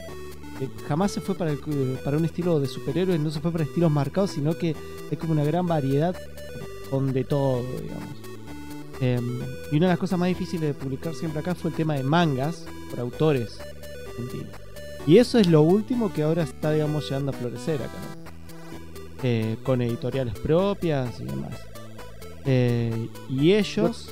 Yo, tengo un manga, a mí me gusta usar el término de manga para un cómic salido de las fronteras de Japón, porque. Claro, es una forma de decirlo, en realidad es. Es como para hacernos una idea de la estética que maneja, ¿no? Claro, es un cómic. yo, tengo un, cómic argentino, pero yo tengo un, uno justamente argentino en la colección que me he ido haciendo a raíz de esta inquietud o esta de lo, apasionante que me parece coleccionar este tipo de cosas, justamente un manga argentino, llamarlo así, que se llama República Gada. Ah, es, amigo mío el, editor. Muy editor y dibujante. Muy divertido. Muy eh, eh, yo, yo por el tipo. Takahashi, pero un poco más picantona, ¿no? Sí, sí, es como una burla, una parodia. Este tipo de, de, cómic japonés, justamente. Claro, claro. Eh. personajes y demás. Está muy bien. No, no, eso lo, lo que dibuja. Justamente Fer fue el primero con el que hicimos este tipo de podcast, nos hablamos hace Él está, está muy metido en toda la movida. Y creo que estuvo en Colombia. Sí, vivió en Colombia, justamente por eso conozco la obra. Estuvo dando vuelta en Colombia hace un tiempo. Em, no, y Fer, Fer es. Fundó, eh, fundó, ahora que lo dice, fundó justamente la editorial en Medellín, que es la que, está, la que va a publicar el cómic que yo estoy realizando. Él fundó aquí una editorial en Medellín que se llama Rocco Comics. Eh, cuando se devolvió para Argentina, digamos, la quedó en manos de otra persona. Y eh, esa editorial justamente es la editorial que eh, va a publicar o con la que yo estoy trabajando actualmente. y acá lo que se hace mucho generalmente es el tema de los colectivos editoriales, que son varias editoriales chicas, que se juntan para poder afrontar gastos y demás y se empujan hay mucho hay mucho trabajo de eso también pero bueno es como todo o sea así como vos tenés gente que, que, se suma y que y que se empuja uno al otro para poder salir adelante eh, con este tipo de arte porque no es fácil igual vivir de esto eh, también hay mucho también hay mucho puterío, puterío por medio que todos los años, siempre, en cada crack bamboo que vamos, siempre nos enteramos algún que otro puterío, cosas así. Vamos de risa. Pues nosotros siempre vamos como, como medio. Yo voy como, como participante del podcast, después hacemos todo el programa especial sobre, sobre la convención, donde hablamos directamente de todo lo que pasó ahí. Pero eh, eh, es muy lindo a verse, ver, más allá del puterío y demás, existe mucha mucha fuerza por salir adelante. En el caso de la Crack Boom viene gente de Paraguay, viene gente de Chile, no sé si vendrá gente también de Colombia, hay movida. Eh, este año la décima edición y hasta ahora no, he visto ningún plato fuerte, no sé si se lo están guardando, de a poco te van tirando los diferentes artistas que van a estar. Pero son todos a nivel nacional o por acá cerquita. Eh, y hace muy, muy. Bueno, esta anterior no la otra, la 2017, fue que estuvo Frank Miller. Sí, casi nadie. Yo estaba como loco, yo creo que te estaba, te estaba rompiendo las bolas. sí, sí, sí, yo me acuerdo, claro. Te veniste a ver a Frank Miller, no te queda tan lejos. Fue puteado. Sí, claro. mucha, movió mucha gente el viejo. Mucha ah, me, me, imagino que posiblemente haya sido la más concurrida de todas, las que hayan hecho. Sí, siempre son muy concurridas. Encima, lo que pasa es que lo que tiene es que también hacen algo muy bien. Es que, bueno, te traen a Frank Miller, ¿no? Está bien, existe un nivel de, aporte dentro de lo que es eh, la parte municipal de la, de la ciudad de Rosario que, que, apoya esto, ¿no? Pero los tipos dieron o sea, una charla de Frank Miller gratis para todo el mundo fuera del evento. Vos ibas a un teatro, te dan la entrada gratis te ibas a la, a la taquilla y te dan la entrada para pasar. Y la charla era gratis, una charla de 40 minutos más o menos. Obviamente Frank Miller respondía lo que quería, viste como es Frank Miller. Ya lo conocemos. Te responde si quiere y si no quiere no te responde nada. Eh, y después estaba el que... No, guionista. También ha trabajado con él en los últimos tiempos. Está trabajando ahora, estuve trabajando con toda la etapa nueva de Dark Knight y todo lo que hicieron. Eh, no, no, es, no se puede pienso en Alan Davis, pero no era, no, cualquier cosa estoy diciendo. Como también, ese viejo también estaba. Y un día nos fuimos a una, a una fiesta que hacían a la noche. Y ahí estaba Frank tomando algo con el otro artista. Era es una de las cosas lindas de la crack, que te vas a, a las fiestas y te los cruzas a los autores. O sea, realmente eh, Rosario se viste de cómic y te cruzas a todo el mundo durante el evento, en el post, en las diferentes actividades que se hacen. Y estoy muy. Ya me queda un mes para el evento. Y como que ya estoy. Ya me quiero ir a la mierda. Falta nada. Eh, pero bueno, está bueno. Y lo que te iba a decir, bueno, justamente lo que vos estás haciendo ahora. Eh, ¿En qué estado están de la obra? Ya estamos a, no sé, el 80 y pico de por ciento de la producción. Debió haber salido ya, porque el, planning editorial era que eh, se diera para un evento aquí, pues muy importante que, se hace Colombia, de tema cómic en Bogotá, que es en, en verano, en junio, julio. Y el objetivo era ese, ¿no? Que estuviera para junio, julio. Sin embargo, pues la cosa es más complicada de lo que se planifica.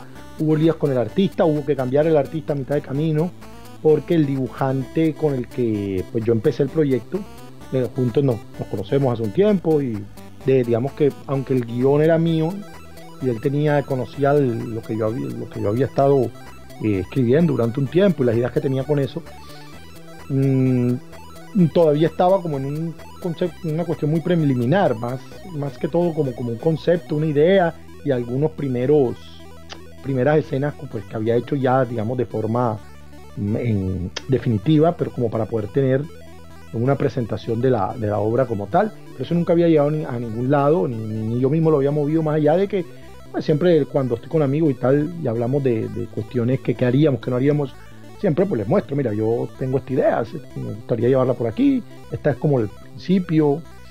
Y él me dijo, coño, pero vamos a hacerla porque me parece genial vamos a hacerla juntos y tal, y empezamos a trabajar. Pero bueno, una cosa es lo que inicialmente se cree. Entonces yo, yo me tomé el trabajo, porque es un chico muy joven, yo me tomé el trabajo ya a raíz de eso, y bueno, vamos a, unas primeras, no sé, 6, 7 páginas, y con eso yo busco la forma de publicar, vamos a, yo conozco gente y tal. Al final logré un acuerdo con, con Rocco, eh, con Rocco Comics, se nos plantearon un, modelo de negocio que a mí me pareció bien, aunque realmente no tiene mayor ganancia realmente económica pues la ventaja que tiene es que si se, se podría seguir la serie con ellos, pasaba de ser un proyecto a ser una realidad.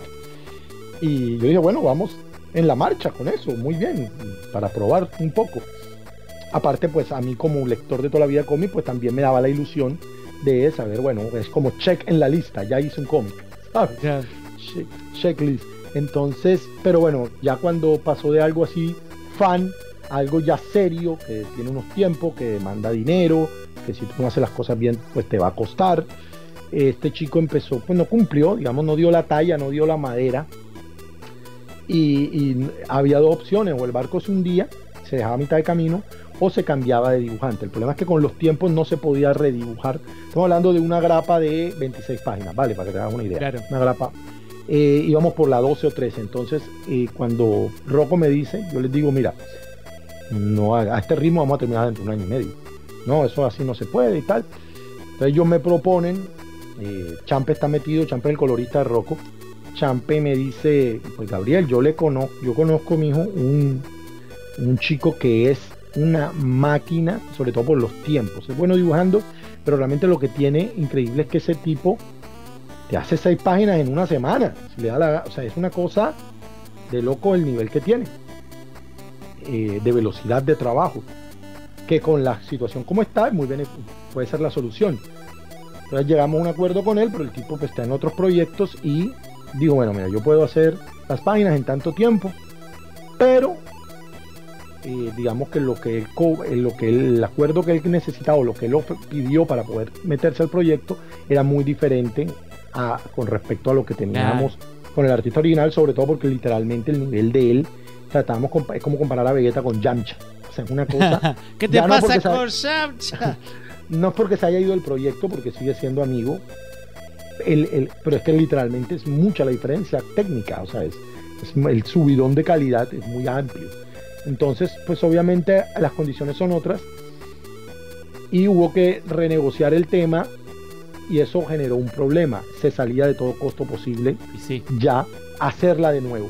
Entonces había dos opciones, o no hacerla, o hacer la mitad con un dibujante y la mitad con otro, lo cual no era el escenario que yo me había planteado inicialmente, porque es medio, medio, a ver, hasta que no esté en las manos impresa y uno pueda ver qué tanto afecta, no puede tomar una decisión concluyente, pero realmente no es, no es lo ideal que tengas una historia de las 13 primeras páginas las dibuje un tipo y después las otras 13 las dibuje otro tipo. ¿Sí? Es, es, es, genera un poco de, de, insatisfacción ahí con el proyecto, pero bueno, se tomó la decisión de hacerlo así y con la expectativa de que sí funciona ya a partir de la segunda, tercera, porque está planificada una miniserie de 12 a 14 números, esos 12 o 14 números ya de todos sean dibujados por este chico.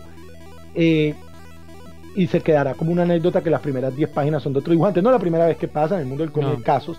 Hay casos, yo tengo por ejemplo la casta de los metabarones, el, primer spin-off que tuvo la casta de los metabarones, las primeras 10 páginas, o 6 o 7 páginas hace Travis Charest, que es un monstruo. Travis Charest se tomaba hasta dos, hasta dos años, se tomó en hacer esas 6 páginas.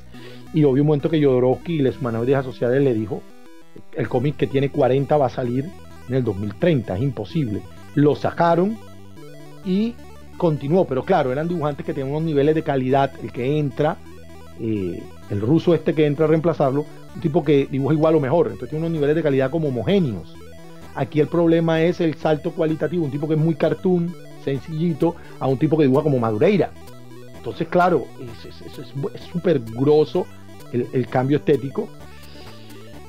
Pero bueno, ahí vamos justamente, porque eso es lo que responde a tu pregunta. En este momento él está terminando las páginas le faltarán unas tres o cuatro quizás. Estamos hablando de un mes de trabajo posiblemente, mes y medio. Y después viene ya todo lo que es tirar en la impresión.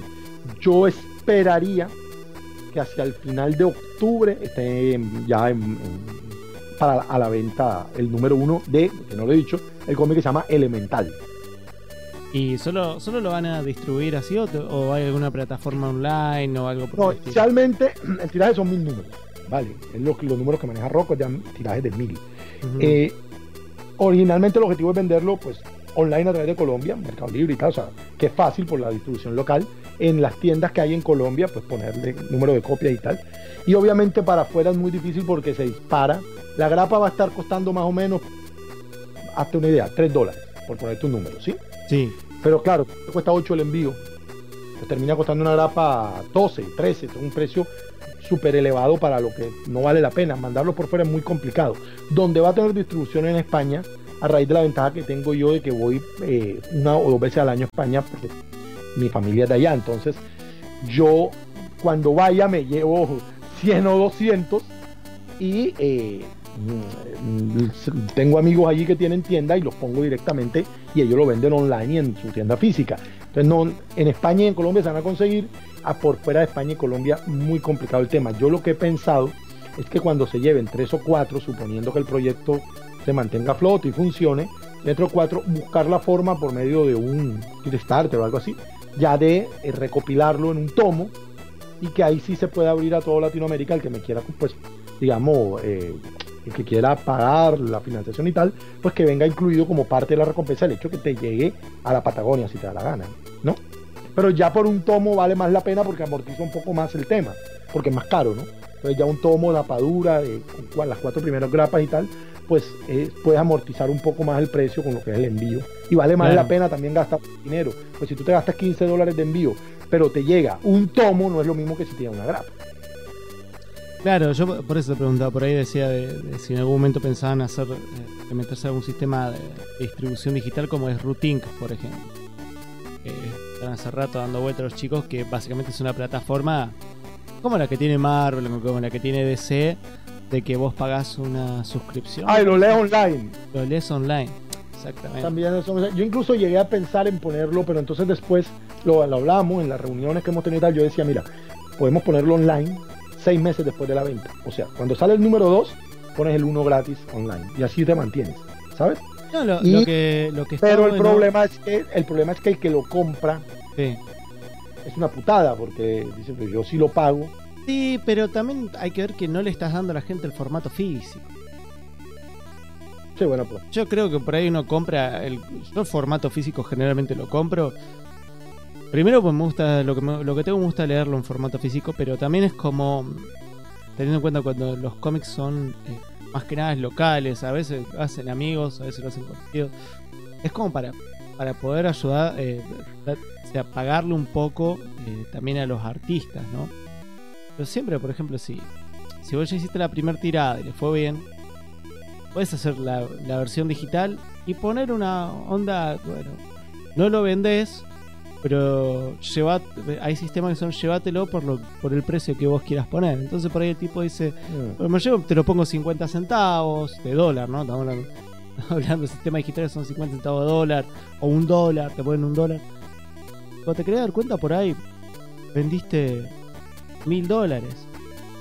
Y es una entrada de plata hoy en día.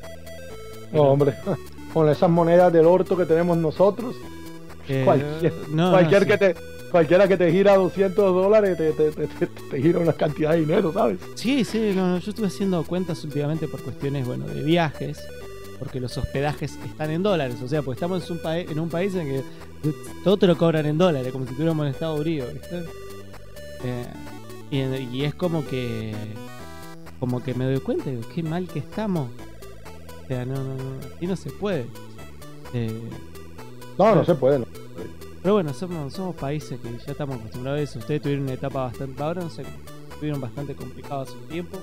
Ahora nos toca a nosotros. Así que vamos a ver cómo salimos de esto. Em, pero... bueno, no. Obviamente, obviamente cuando lo publique, eh, a ti te mandaré una copia, eso está claro.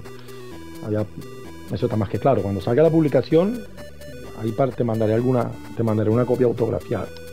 Ay, más, más te va. Chape, porque Chape es el colorista. más le va. Vale, sigue haciendo. Yo creí que estaba trabajando de otras cosas. Cada vez que veo algo de Chape. sí, sí, sí, sí, sí, Él estaba de gerente de una, de una, de un sitio donde se graban webcamers. Claro, ¿por qué? Yo quedé como, ¿what? ¿Qué quieres que te diga? Está administrando un, lugar de webcamers, pero bueno, el, el, el, cuento de él siempre ha sido el cómic, el arte, el no, obviamente digamos que obviamente aunque él está metido en ese mundillo ahora, él sigue trabajando en paralelo cosas que tienen que ver con, digamos, su vocación artística, que el diseño y el cómic y demás.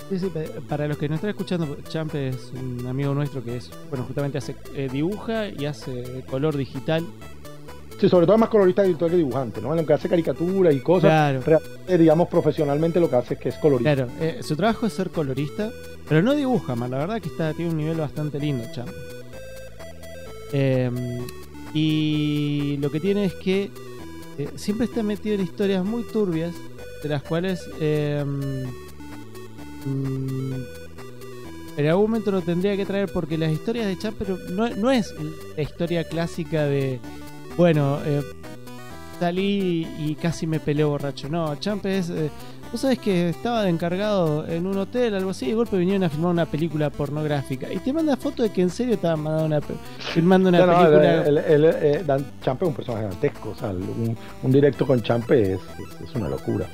Sí, sí, está, está totalmente eh, en otra en otra categoría de vida. Yo, y e, es un tipo que más allá de que a veces publica cosas y dice lo que se le canta, eh, es un tipo que aunque no parezca usa mucho la cabeza. Eh, es más inteligente de lo que... Aparte, aparte, y aparte es carismático. No, no, sí, sí, sí. Yo la pasaba muy bien cuando hacíamos el podcast que hacíamos, bueno, estabas tú, Champe, eh, Marco Dopazo y mi persona. Siempre me divertía mucho, era un equipo bastante dispar, ¿no? Sí, porque Marcos era un tipo serio, recentrado, Champ era, un... De ultraderecha, capitalista, millonario.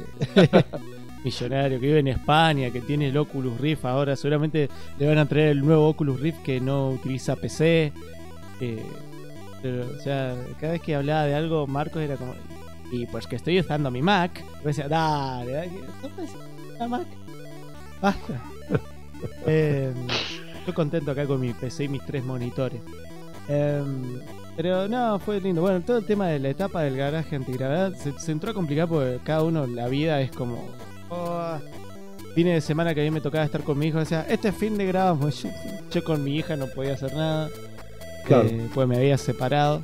Incluso, incluso cuando no me... se fue de la ciudad, pues se fue a administrar la cuestión esta de West en Medellín, él es de Bogotá, entonces también se le hacía más complicado, pues ya no estaba en su casa, no mm. tenía, digamos, PC y tal, eh, no tenía mucha intimidad en la noche para grabar, porque vivía ahí donde, en, la casa esta donde grababan, yo tampoco me pondría a grabar programas ñoños cuando hay una cantidad de, de, chicas de Medellín con las tetas al fuera alrededor mío, me voy a poner a grabar tonterías de esta para quedar como el orto. O sea, también, Champe también le era muy complicado. Y bueno, simplemente llegó un momento que, como al principio dijimos cuando estábamos empezando esto, ¿no? Yo sentí que, bueno, este ciclo, por lo menos del equipo como tal, se, se cumplió. Fueron tres años haciendo el garaje de puta madre. Ahí quedaron los 15 o 14 programas que hicimos para la eternidad, tanto en mi canal en YouTube como en iBox y listo, fin de ese ciclo, ¿no? Sí, sí, eh, eso me, da risa porque yo era, era, el único que estaba haciendo dos podcasts al mismo tiempo. Sí, una locura. Eh, bueno, que el otro, bueno, el otro sigue, sigue en pie y no, se acaba más. Ya llevamos 240 y pico de episodios de Backpack Grouping. Y ha sido un largo y, sinuoso camino. Pero que no, no, no, has dejado muy, muy linda recolección de un montón de cosas todavía. Eh, mañana ya, estamos viendo el programa que vamos a hacer mañana. Y tenemos la suerte de que dentro de todo, bueno, hay mucha gente que estuvo al principio que viene justamente porque vienen leído el podcast.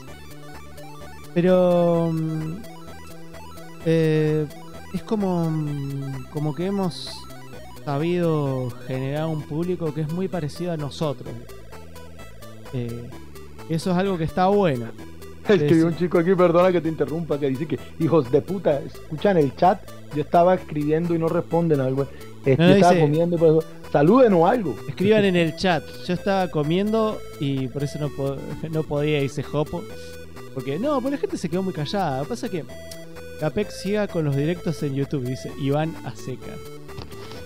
Eh, Hombre, el problema de los directos a YouTube es que ya no puedo, o por lo menos no desde YouTube, habría un programa paralelo o algo, invitar. Yo puedo hacer el directo yo perfectamente porque YouTube tiene la herramienta de emitir en vivo, pero a mí me parece aburridísimo un monólogo. O sea, estar yo solo eh, ahí, salvo algún día que tenga que hablar algo del canal puntual, a mí pasar dos horas hablando yo solo, sin ningún tipo de feed, más allá obviamente del chat y tal, pero digamos en tiempo real, alguien que tenga puntos de vista con el cual encontrarme, eh, discutir o coincidir o como quieras, me parece aburrido. O sea, como para mí, ¿no? De pronto el que lo ve lo disfruta, pero para mí no. Entonces, lo, la ventaja de Hangouts es que tú hacías la llamada, era una llamada a, eh, múltiples personas y estaban todos ahí en vivo. Y mm. YouTube se lo cargó, ya no puedes transmitir a través de Hangouts.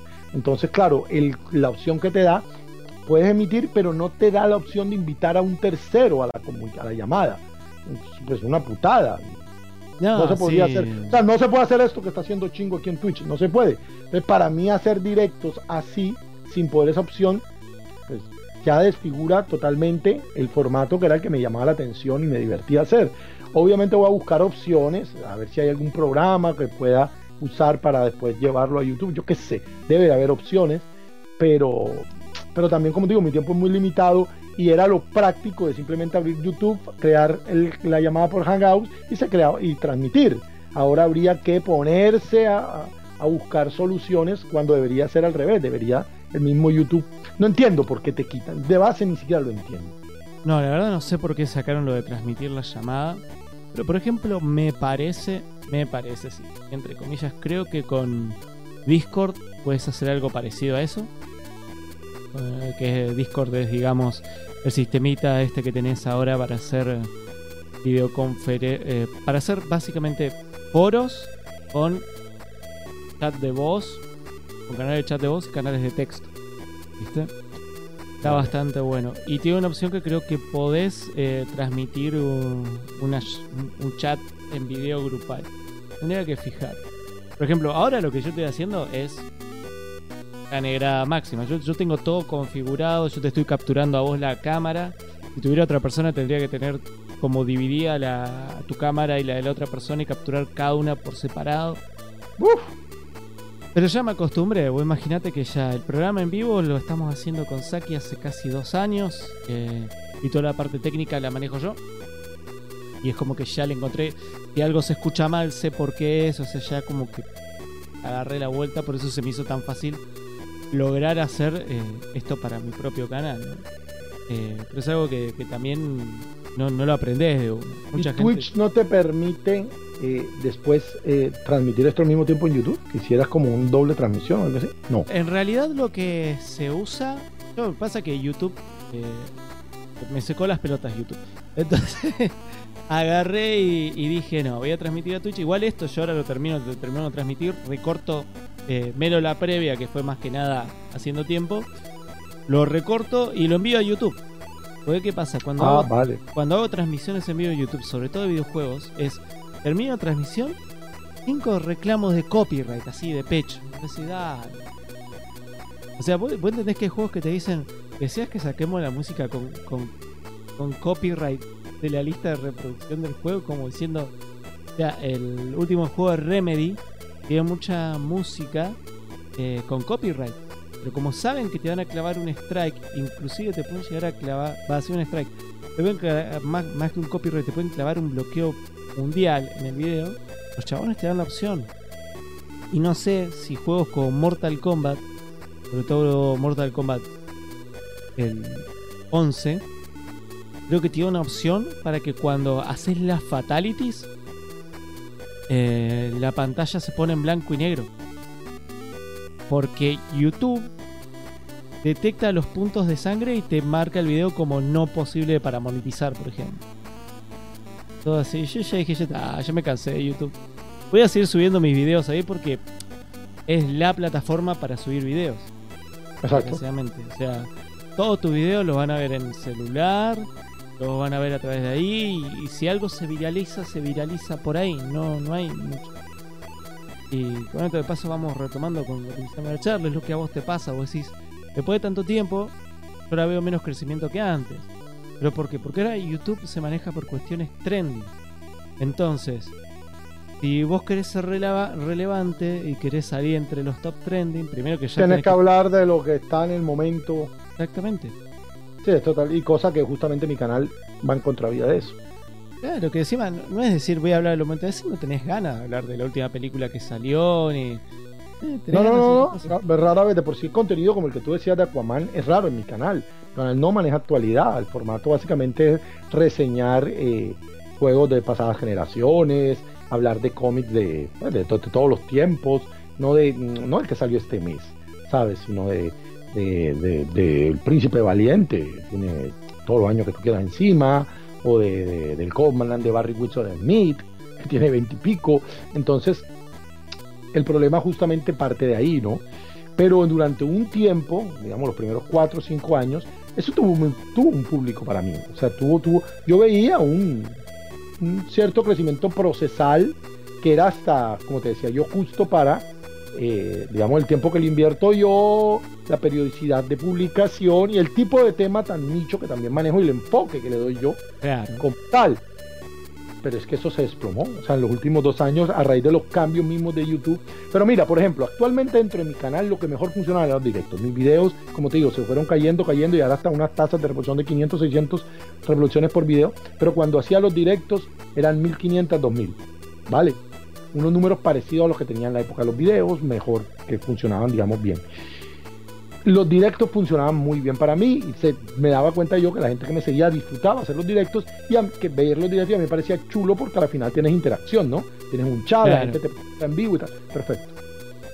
Y cuando eso está funcionando vienen y me quitan directamente el hangout, te quitan una opción. O sea, no, no puedes hacer eso. Tienes que hacerlo de esta forma que nosotros queremos, de la forma que a mí no me interesa hacerlo porque me parece aburrido. ¿Qué quieres que te diga? No, o sea, es una cosa, es, es- es como que cada vez la plataforma me ofrece, además de ofrecerme más, lo que se ofrece menos. Desmotiva Claro, mucho. eh, eh, por eso es que a mí, por ejemplo, me gusta tanto Twitch. Por ejemplo, ahora Twitch. eh, yo ahora el programa con el que estoy transmitiendo es un programa de uso libre que se llama Open Broadcaster. Sí. Open Broadcaster Studio. Eh, lo vengo usando de, de la primera vez que empecé a transmitir desde mi casa, empecé a usar este software. Y es muy, y es muy difícil de, de- de- de manejar. No, ha, ha mejorado con el tiempo, pero el, el- el hilar, hilar fino con el programa es la parte complicada. Toquetar, toquetear bitrates y cosas. Pero si vos tirás así de pecho, ya salís andando, digamos. Puedes configurar lo básico y sale. Eh, y te deja toquetear un montón de cosas. Después tenés un montón de cosas eh, extra, como por ejemplo. Eh, por ejemplo, ahora si alguien pone eh, follow al canal, aparece el nombre con una animación que yo le puse. Hice con otro sistema que se, medio que se conecta con esto, que se llama Streamlabs. El mismo Streamlabs ahora em, tiene también su propio broadcaster y el mismo Twitch dijo, ahora vamos a hacer nosotros el nuestro propio eh, gratis también. Y que Twitch va a tener su propio sistemita. Que seguramente te va a tener algunas bondades teniendo en cuenta que se va a integrar con el mismo sistema de transmisión de Twitch. Por supuesto. Eh, pero no te va a quitar la opción de que vos sigas usando esto. O XSplit, em, que es otro software más. Eh, que el XSplit es pago. Pero el XSplit eh, te da- tiene muchas cosas bonitas. Profesionalmente el XSplit te da muchas opciones. Pero el Open Broadcaster de a poco se va llenando de cosas. Tiene una comunidad muy grande, entonces como que yo quiero que ha- haya tal efecto y buscas en los foros y está el efecto para bajárselo y aplicárselo. Eh, faltan un- algunos toqueteos, pero ¿qué anda?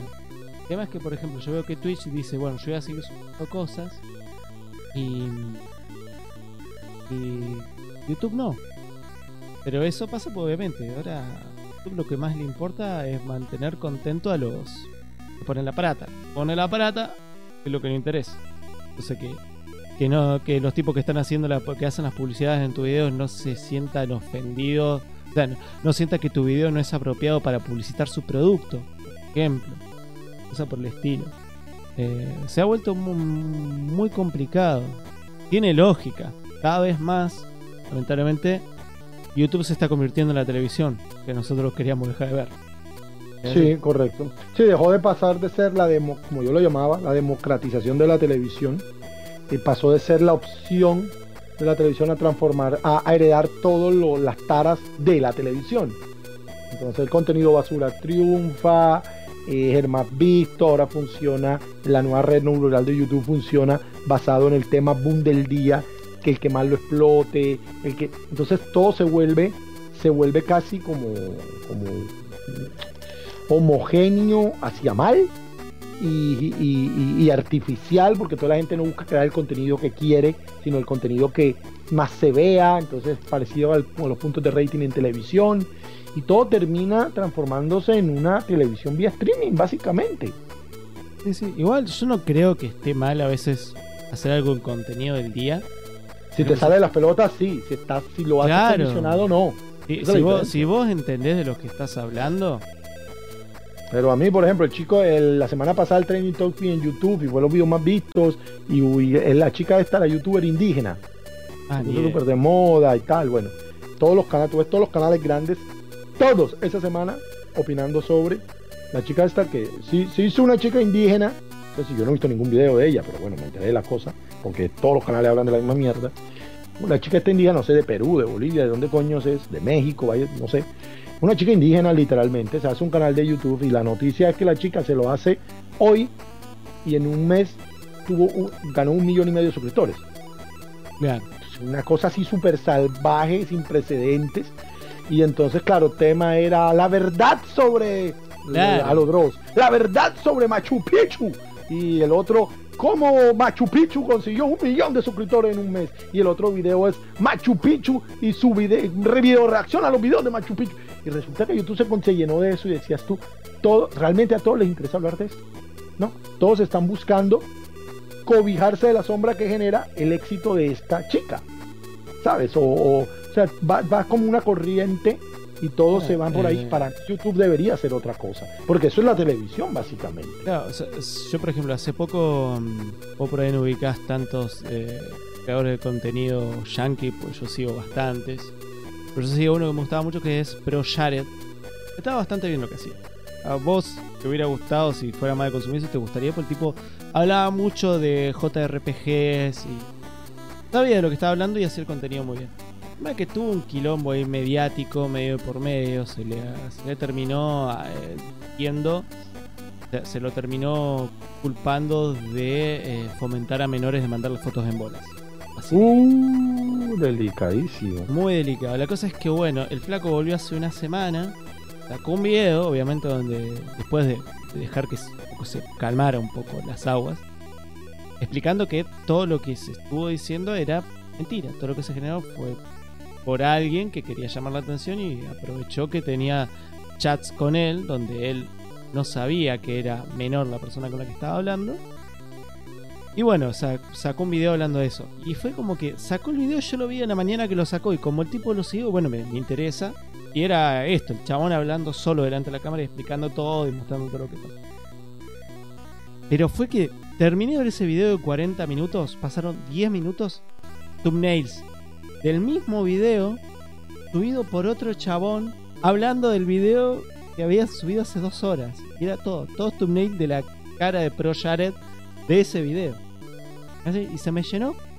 Fue todo un día con, con videos que obviamente yo no me, iba, no me iba a poner a ver hablar un chabón cuando ya, ya, ya había al, al mismo flaco Mm. hablar de su... Vale, entonces el creador de contenido, el youtuber de turno, entonces lo que hace es, coño, esto está, la gente le está interesando. Es que la red neuronal de YouTube justamente buscó esto. Yo estaba viendo el otro día cuestiones de, de SEO de YouTube y el tío lo decía, es que la red neuronal de YouTube busca la mayor cantidad de tiempo la gente visualizando porque ahí está el negocio, ¿no?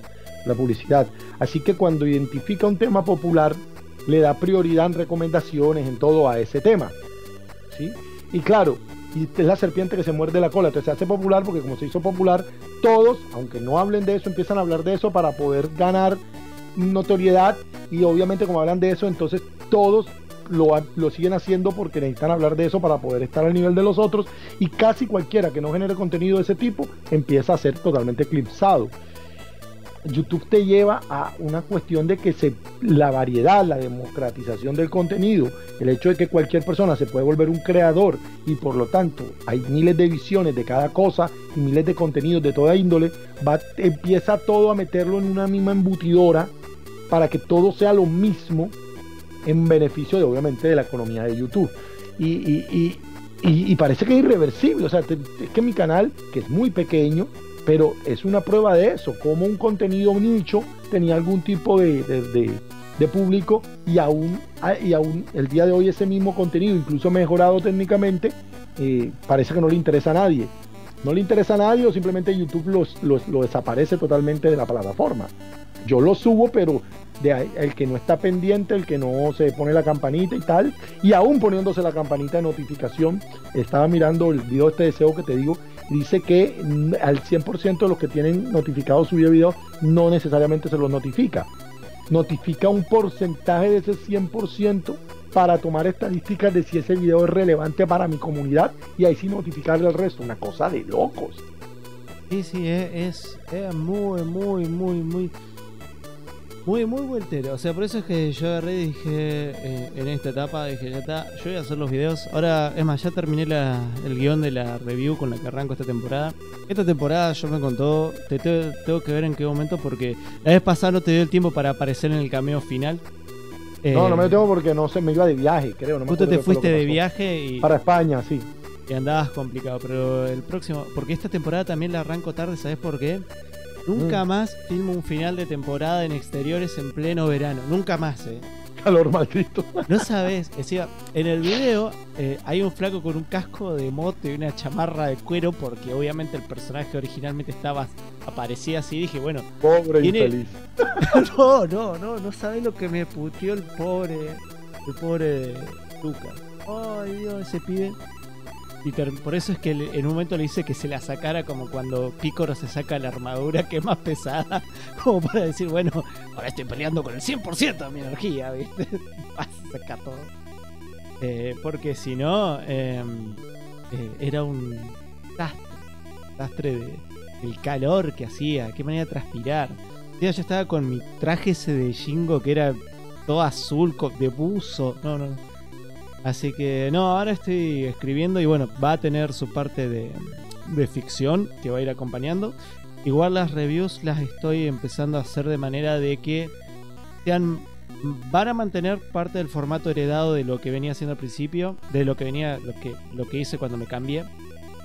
Pero le voy a agregar toda esa parte de decir, bueno, las produzco un poco más. Por ahí va a salir una cada dos, tres semanas. Pero no importa, porque eh, en definitiva la gente que le gusta lo va a ver. O sea, no.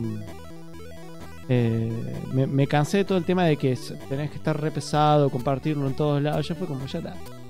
Lo hago porque la verdad que es una distensión hacer esos videos, hacerlo, intentarme editar y toda la bola.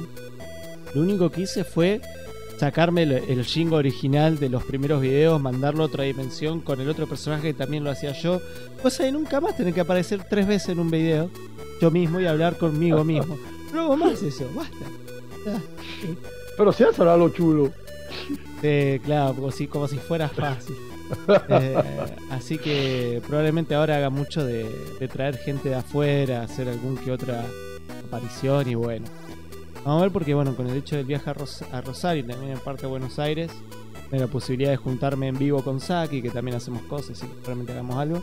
Y vos me tenés que avisar si en algún momento volvés a caer a Buenos Aires. Igual hace cuántos años que no venís para acá. Uf, yo a Argentina no voy hace como siete años, una cosa así. Yo fui a Argentina tres veces en un periodo muy corto, o sea, en unos dos años fui como tres veces. Eh, fui, fui por una cuestión familiar, después me casé y fui de luna de miel a la Argentina, y después de la luna de miel fui por un asunto laboral como, a los, como al año. Así que estuve en Argentina tres veces increíble, en un periodo como dos años, pero en esa época no era youtuber. YouTube, el tema YouTube llegó como dos años después.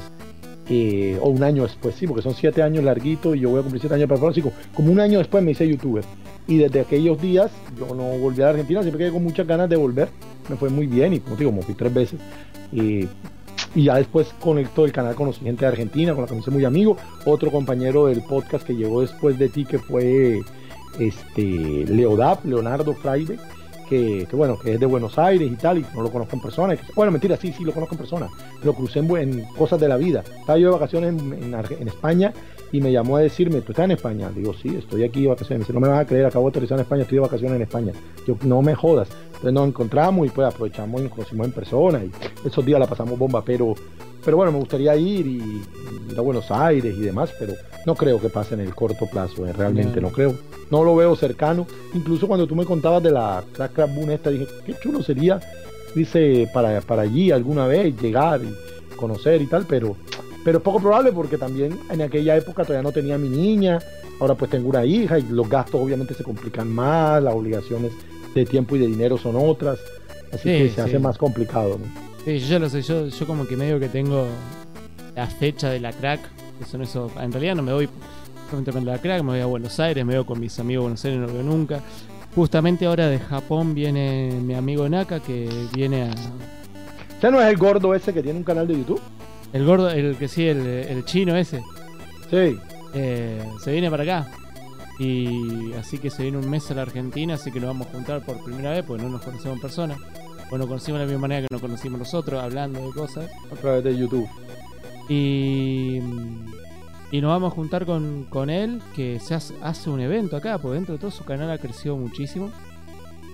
Bueno, cuando tú me lo mostraste la primera vez, ya era un canal. eh, pues lo conocí por ti, justamente. Viste, mira, este chico que está en Japón y tal. Y vive en Japón y es argentino, pero aunque lo veas chino, es realmente argentino y es muy argentino y toma mate en los videos. Y yo, bueno, voy a ver este, este perpento qué significa. Y, y estuvo, y sí, ya, ya en ese momento era un canal con algún grado de, de- de suscriptores Y importante. ahora, ahora, si no me equivoco, creo que andan los 60.000. Ah, ah, creo que sí, 60.000 más o menos suscriptores. Es el único que le fue bien de todo lo que hacíamos de estupideces. Lo que Un sí, montón, sí. eh. Ayuda Sí. mucho estar en Japón. A ver si Sí, no, esa es la otra. Japón. Querías Claro, a hacer, ver si yo- querías hiciera mi hacer video desde algo, Japón. Estás en Japón, era de pedo. Pero bueno, no- nos vamos a juntar, así que vamos- voy a aprovechar para verlo bastante porque después no lo veo. Quizás si salen algunas cosas bien, me vaya a, a Japón de viaje el año que viene. Tengo muchas ganas de irme, tengo muchas ganas de irme hasta Berlín porque mi hermana vive allá, entonces digo, bueno, voy a visitarla a Berlín. De paso a Berlín me doy una vuelta por Bruselas, que a los que nos gustan los cómics es como un lugar el hermoso. museo del cómic y, y todo está. Yo estuve por allí y pues, nada más llegas, hay un mural enorme de Tintín. Es, es chulísimo. Eh, bueno, y en Berlín está el museo de, video- de los videojuegos. Mm. Entonces también, y digo, bueno, y de ahí escaparme a Japón. eh, mi idea es tratar de conseguir el viaje barato, pero por ejemplo, mi hermana se fue a Japón por 270 euros y de vuelta. Nada, Barato, nada. no le salió nada el viaje. Y pasaba por París. Así que dije, bueno, voy a ver. Tengo que ver, porque bueno, todos gastos. Ahora tengo auto, soy una persona con auto. Tengo movilidad. Pero es como que ya. Ya estoy, estoy empezando a tener gastos que son demasiado, demasiado de gente adulta. No quiero gastos de gente adulta. Tenía la niña, ahora tengo un auto, y es como. ah, Eh, ya he perdido mi vida, coño. Hace mucho rato. Y sí. Eh, y bueno, vamos, vamos a ir cerrando por ya. Bueno, acá son las 2 y pico, ya van a ser 10, casi las Media. 11. No sé, ya no sé cómo son los horarios allá de ustedes. pero nos llevamos dos horas. Pero, Pero no sé- cambia. ¿no? Cambia una hora porque ustedes cambian el horario así como los españoles, ¿no? Sí, Verano y no. en invierno. Dos horas tenemos acá. No, pero sí, pero con España nos llevamos como 7 horas, no sé. No, no, digo ustedes cambian el horario, Ah, retrasan el no, no, lo- no lo hacemos más eso. Ah, bueno, entonces siempre serán dos horas, porque aquí nunca cambia. No, sí, son dos horas y no sé si para vos es temprano ya. Acá ya. Diez y media de la noche, sí, es una hora temprano. Ah, claro, si todavía puedes ir, al, ir a cenar, saludar a tu mujer, a tu hija. No, ya durmieron, ya durmieron, pero, pero porque bueno, la niña levanta temprano para el cole y más para el colegio. Pero digamos, si fuera sábado, faltarían un par de horas para dormir, claro que sí. Y yo, después de colgar contigo, me voy a jugar a la Play. Obviamente. ¿Qué estás jugando ahora? Eh, acabo de terminar eh, Killzone Shadowfall y me puse a rejugar, a ver si lo logro platinear, el, el primer Red Dead Redemption. Yo tengo muchas ganas de maratonear, pero no creo que lo haga porque son como 16 horas. El Doom, el último, El Doom. 2016. Pero son como 15 horas, es mucho para maratonearlo, son muchas horas. Banda sonora increíble ese Sí, sí. Y estoy muy bueno. Se viene el nuevo Doom, el Doom Eternal. Eh, y Ahora viene la- Borderlands, que es el que yo estoy esperando, Borderlands 3, que sale Claro. ya, ya, lo estoy esperando. ¿Y sabes que se viene también en, en octubre? Mm. Doom Annihilation, Annihilation, Annihilation. ¿Sabes qué es eso? No tengo puta idea. La película live action de Doom nueva. Ah, la live action esta nueva, sí, yo vi los trailers, ay, madre mía, del amor hermoso. Sí, la quiero, la quiero, la quiero ver porque eso es material directo para una reseña. ¿Vos entendés que es como que ya, ya se tiene. Puedes hacer doble función con la anterior y todo. Bueno, pero en la anterior está la roca. Es más, creo que, que hice una reseña, pero fue tan cutre que quedó ahí en el.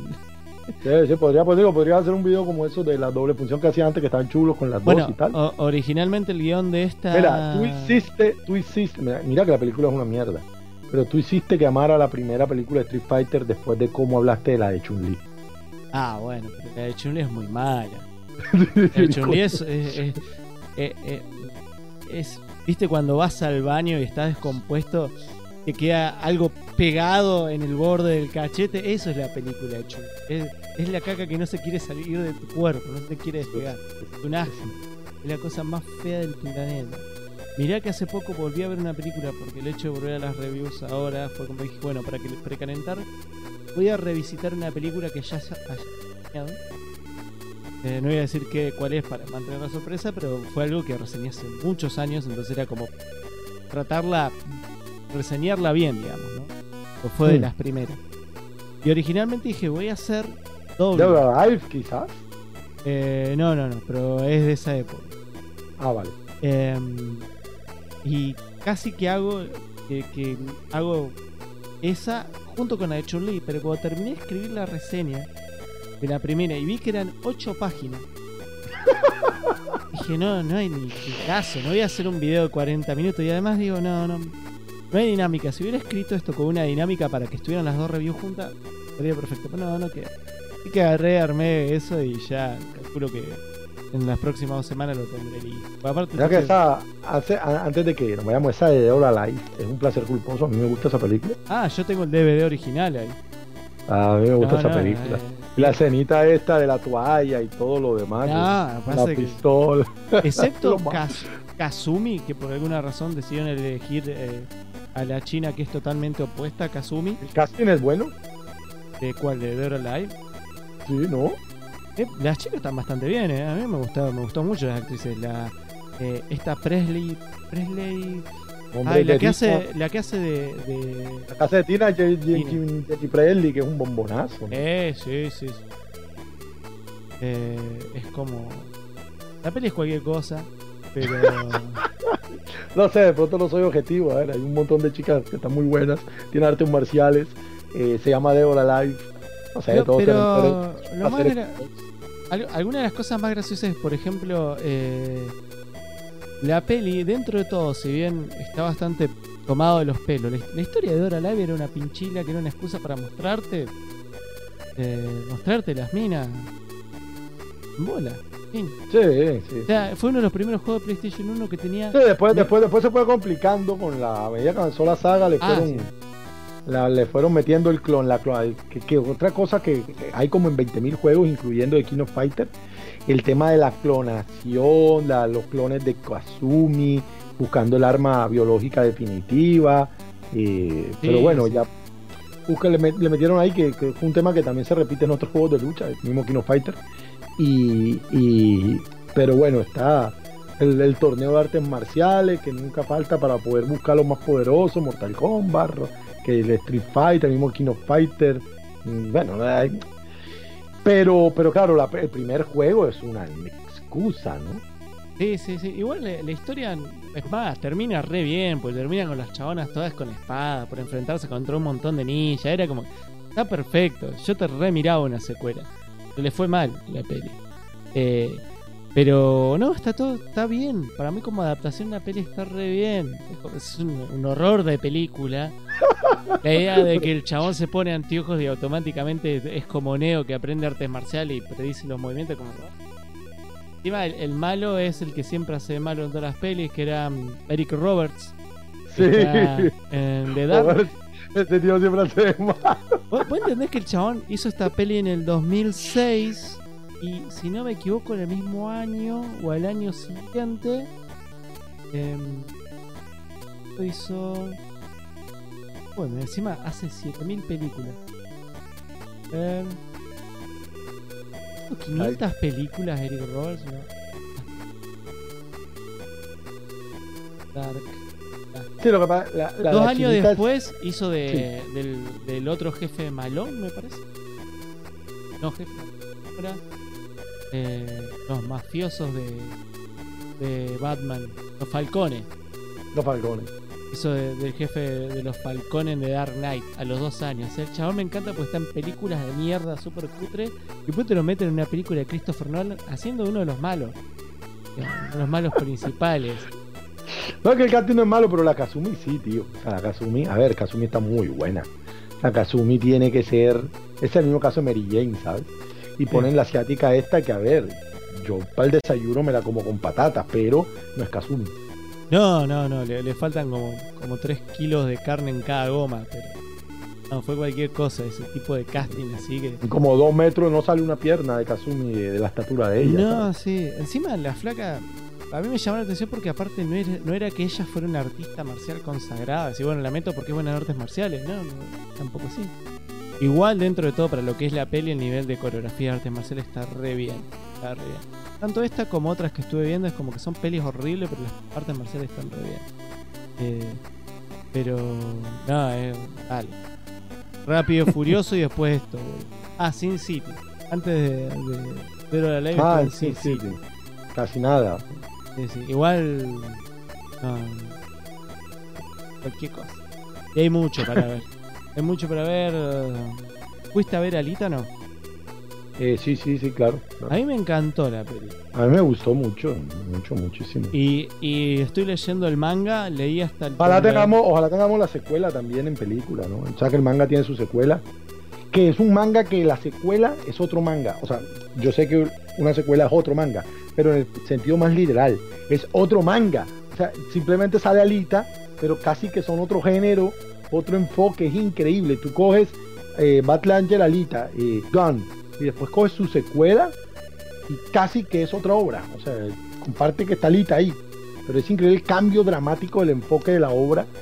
Y ah. me gustaría ver eso en el cine. A mí me sorprendió muchísimo. Yo estoy viendo, eh, estoy leyendo Alita y llegué, digamos, hasta donde te cubre la película. Que es más o menos después de, del torneo de Roller. No es Rollerball, eh, ¿cómo se llama lo que hacen? Eh, Sí, ¿verdad? El deporte está en los patines y tal. Sí, sí, sí. Eh, digamos que termina más o menos ahí. eh, y ya estoy eh, lo que sigue después de eso. Y ahora la colgué un tiempo. Igual la voy a seguir leyendo porque la idea es terminar de leerla, ver el anime, los juegos que sacaron y volver a ver la peli. Pues la peli a mí me parece. el- eh, la cuestión técnica para mí en esa peli, eh, James Cameron estuvo poniendo al equipo para, lo, para rompernos la cabeza con las nuevas Avatar. Avatar. Probable. Porque el laburo que tienen, incluso con No, está muy bien. A, a mí me gustó como adaptación mucho más que Ghost in the Shell, por ejemplo. Sí, sí, sí, pero porque no, porque no rompe. eh, No, y porque con Ghost in the Shell yo siento que es Ghost in the Shell idéntica, pero le quitan todo el, el trasfondo filosófico y, filo- Claro. y- y psicológico. Entonces deja de ser Ghost in the Shell porque justamente es el encanto de Ghost in the Shell, la de Mamoru Oshii, ¿no? El, el anime me refiero, Mamoru Oshii. Porque el, ma- el manga de Shiro es otra historia también. Claro, so- Pero son muy diferentes. Es muy diferente, pero el ma- el- el- lo que el anime de Oshi justamente es lo que es por esos elementos de, cyberpunk y tal. Y la película es, es como una versión descafeinada de eso. Es que el problema es que no la puedes criticar como adaptación porque es casi perfecta, pero le suprimieron el alma, es una cosa así. A mí no me, pero con Alita no sentí eso, con Alita a mí me gustó mucho. No, es que para mí, yo cuando entré a leer el manga sentí que la peli respetó mucho. Pero yo fui a ver la peli sin haber leído el manga. Y fue como que dije, tengo leerlo ahora. Porque la peli no va a tener secuela. Lo sé porque no hizo la plata que tendría que haber hecho. La en plaza fue un fracaso, es una falla, ¿no? Es Es una, lástima. Incluso afuera. Yo me a mí me sorprende, por ejemplo, que Venom haya hecho casi, casi un billón de dólares una locura. y Alita de pedo llegó a los 300. Nombre. el nombre. Eso siempre ha sido la, desde la época de Ingrid Bergman. O sea, Ingrid Bergman era, trabajaba en toda película AAA de estudio de Paramount o de Columbia justamente porque era Ingrid Bergman. Este, el, el- el nombre vende mucho. El, el hecho de Tom Hardy en la película es la mitad de la taquilla. A Un actor le pagan por lo que vende. Si, si Alita es protagonizada por, eh, no sé, Scarlett Johansson y, y el coprotagonista es Brad Pitt y Leonardo DiCaprio, vende. O sea, no. El, el problema es que eh, Venom, mucho de la. Del, del- del- del- del- de- después tiene sus propias virtudes, pero Venom, mucho de su éxito tiene que ver con el actor principal detrás de la película. Sí, igual Alita, como te digo, es hasta ahora de adaptaciones de manga a Está cine, mejor. es la mejor. mejor. Lejos. Y, est- y estoy contando una adaptación de un anime que probablemente no te acordás, que es El hombre de la lágrima libre. Eh, No, ni idea. eh, es una película francesa con Marc Dacascos que adapta un manga seinen japonés muy lindo de y un asesino con un tatuaje de un dragón en el cuerpo. Esa está muy bien esa adaptación. Ah, Crayon Freeman. Crayon Freeman. Una, una, traducción del. Mm, le, te faltó decir el, boludo de, de, Sí, sí. Pero era. El, bueno, yo me quedé de risa. La primera vez que la Freeman, pasaron. Freeman. La primera vez que pasaron Crayon Freeman en la tele fue El hombre de la lágrima libre. Claro, Freeman. Claro. Claro, no, de por sí ese tío es un él es como un puso en la literatura, digamos, occidental, pero en el manga, con el tema de, de la mafia, obviamente, pues no con la mafia de origen siciliano, sino con la mafia pues de, de origen Los yakuza. yakuza. Sí, los yakuza. Y tiene una obra reciente, que es la obra más reciente de él, tiene, que es una salvajada, que es esta. Te la voy a recomendar porque son solo dos tomos. Adam y Eve, o sea, Adán y Eva. Es el mismo, el mismo de Craig Freeman. Eh, eh, Hideo Yamamoto y Ryoichi Ike- Ikegami, mismo equipo. Y es eh, mafia chi, o sea, Yakuza, el tema de él, el tema recurrente de él, pero mm, con metahumanos. Ah, mirá. Metí un poquito ¿Vale? de ciencia ficción. Sí, sí, entonces, por ejemplo, el líder Yakuza este se llama eh, Olfato, o sea, en japonés se llama Olfato, y tiene como el poder de que tiene un olfato tan ultra desarrollado que pues, puede saber si alguien viene a, no sé, a 3 kilómetros, ¿vale? Entonces, pues, digamos, matarlo es muy difícil porque el nivel del, del desarrollo del olfato como sentido le permite saber pues cómo te vas a mover por tu transpiración, todo ese tipo de cosas. Está muy interesante, es súper raro, porque aparte es raro, a diferencia de Crayon Freeman, este yo lo llamaría raro, es un manga raro, pero bueno, es, aparte es muy virtuoso y si tú ves el dibujo, te voy a ver si muestro por aquí una, una viñeta, te das cuenta que es 100% Crayon Freeman, ¿no? A ver, si la veo es que como no tengo Ah, tanto Increíble. Gráficamente es brutal, sí. Es, es- es- es muy, muy, muy, muy, muy chulo. A ver si ya aquí tengo retorno. Muy chulo. Entonces, puedes echarle un ojo. No sé si está editado allá. Yo tengo la edición de SC, la editorial española. Pero, pero bueno, si, si está editado por allí y te lo cruzas, son solo dos tomitas y es el mismo, es la misma gente detrás de Crayon Freeman. Sí, que es un eh, clásico, hermano. Eso tienes razón. Sí, sí, a mí, a mí, a mí me, gustó, me gustó mucho el tema de la adaptación de eso. Y después, no, no sé, no hay nada más. Todas las adaptaciones de anime al, al cine es como que han ido cayendo. Bueno, eh, y adaptación de videojuegos, tengo que admitir que Detective Pikachu está, está muy bien. ya fui a ver, me divertí mucho. Y después, eh, no sé, ahora sigo a la espera porque, bueno, se viene la nueva Mortal Kombat. Faltan un año y medio. Esa pinta pero esa pinta bien. ¿eh? No tengo idea, no tengo idea de esto. ¿No crees?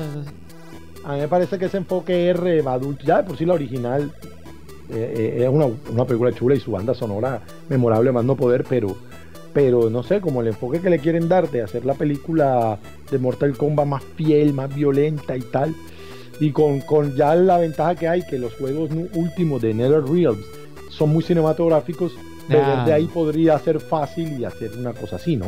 Sí, sí, sí. Y a mí lo que me sorprendió, yo terminé el Mortal Kombat 11, lo jugué completamente streameado, streameé todo el modo historia.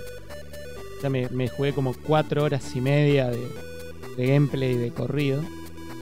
Y es increíble, es una película, literalmente es una película. Y el nivel de detalle de las capturas de rostro de ese juego es increíble. Yo no podía creer que, que superaron esa barrera de, de que las caras te daban cosas. En Mortal Kombat, Sí, porque eh, es que el 9 es básicamente skin del Mortal Kombat versus DC Universe, ¿no? claro. Todos somos muy robóticos.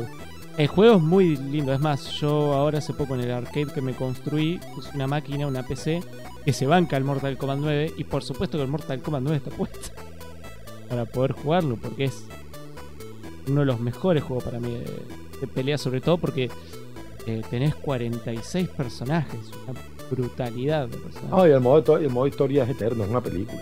Son 8 horas más o menos, es larguísimo. Sí, para un juego de lucha es larguísimo, claro. Y bueno, pero por ejemplo, el Mortal Kombat eh, X, que es del medio, es como que está. ah, está medio crocante todavía, digamos, en cuestiones gráficas. Pero estaba mejor. El, el 9. Pero cuando sale este. Entré a ver los trailers. Había parte donde la iluminación estaba tan bien hecha. No parecía que estaba viendo un modelo de 3D. O sea, te engañaba un poco. Obviamente cuando lo ves así, sí, bueno, sí, SG, pero... eh, Ya ver las expresiones en las y demás, es como muy, muy zarpado el nivel. Eh, y cuando, bueno, cuando justamente estaba viendo el trailer de Control, que es el nuevo juego de Remedy, me sorprendió de que justamente eh, esa parte de la captura de facial no, no tiene el mismo nivel. Y he visto muchos juegos que les falta eso.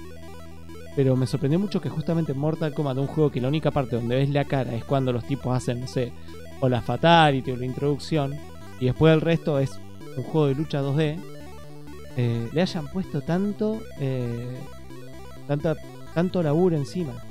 El hecho de que esté Kari Hiroyuki Tawada haciendo de nuevo de Shansung en la película, Maravilloso.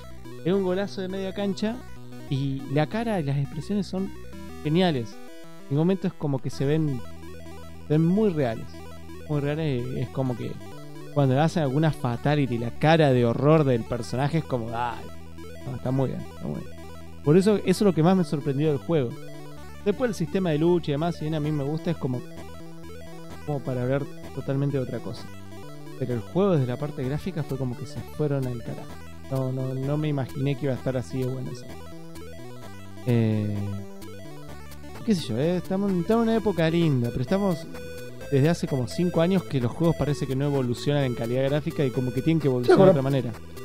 Ah, Bueno, ya de todas esta generación tiene fecha de caducidad, ya llegó a su tope, falta algún juego potente, pero no es más que una mejora técnica de lo que ya tenemos, el de las Us y demás, pero, pero yo creo que ya, ya los cambios más gordos, ya hay que esperar, o sea, ya los veremos en 2021 cuando el pistoletazo de salida sea cual sea la primera, que posiblemente sea PlayStation 5, ¿no? Sí, está hablando PlayStation 5, Xbox, eh, Yo creo que la de, Explosion. la- sí, pues yo creo que la de, la de Microsoft va a llegar después. Sí, creería no, yo. Yo, la verdad me, me convertí muy en gamer de PC. Es como que estoy viendo la nueva placa Nvidia con la cual puedo ver eh, 144 cuadros por segundo en mi monitor con Pero lo que crean, pero el que crea el, el que crea evolución en videojuegos es el- la- el- los juegos. O sea, no la parte Sí. técnica de los juegos, ¿a qué me refiero? O sea, Nvidia puede sacar las tarjetas que sean, pero hasta que la más potente de 100 mil millones de dólares, pero hasta que no venga Santa Mónica y cree el God of War 2, o venga Forza Horizon 6, o venga eh, no o sea, los que crean el, software Después, obviamente, eso, eso- esos hardware son los que te permiten correrlo con unas ciertas características. Pero el, la el videojuego es el que, eh, la IP es la que te da los cambios generacionales. Claro. Mm, Entonces, claro, tú, tú- tú puedes comprar ahora la tarjeta más potente del mercado, pero no se va a programar un juego con esa que la explote hasta la siguiente generación. Lo No. único que vas a ver es los juegos potentes actuales remozados. Por, por ejemplo, o sea, vos, vos entendés que yo sigo viendo juegos en alta calidad que salen ahora. Por ejemplo, el, la semana pasada, jueves, quería, bueno, justamente se había salido el juego de Remedy dos días antes. Dije, bueno, el jueves voy a, voy a jugar las primeras horas del juego porque me, me gusta la idea mismo, ¿no? Es una especie de aventura media psicológica con Sí, poderes. lo, mismo que ha hecho Remedy- lo mismo que siempre ha hecho Remedy, Sí. coqueteando ahí con el cine y la televisión y demás. Exactamente, pero no se va tanto al carajo como Quantum Break, digamos. Es más juego. Que Quantum Break tenía eso que quería tratar de ser serie, juego y al final medio que eh, quedó algo medio raro. Pues la serie la cancelaron, no sé. Yo al final no lo jugué pues me la baja mucho el hecho de que tenés que comerte como episodio de media hora de una serie entre juego, pedazo de juego y pedazo de juego. Claro, una locura. Entonces agarré y me puse a jugar este juego y lo quería transmitir. Empiezo a transmitir y veo que el sistema de transmisión se rompe todo. Y- Ya no podía hacer nada, estaba transmitiendo. Bueno, vamos a transmitirlo así. Y a mí me tironeaba el juego, el sistema de transmisión se veía asqueroso. Y antes de que arrancáramos el stream ahora, miro así, uy, tengo actualizaciones de la placa de video de Nvidia. Agarro, pum, una instalo actualizaciones. Yo tengo una 970.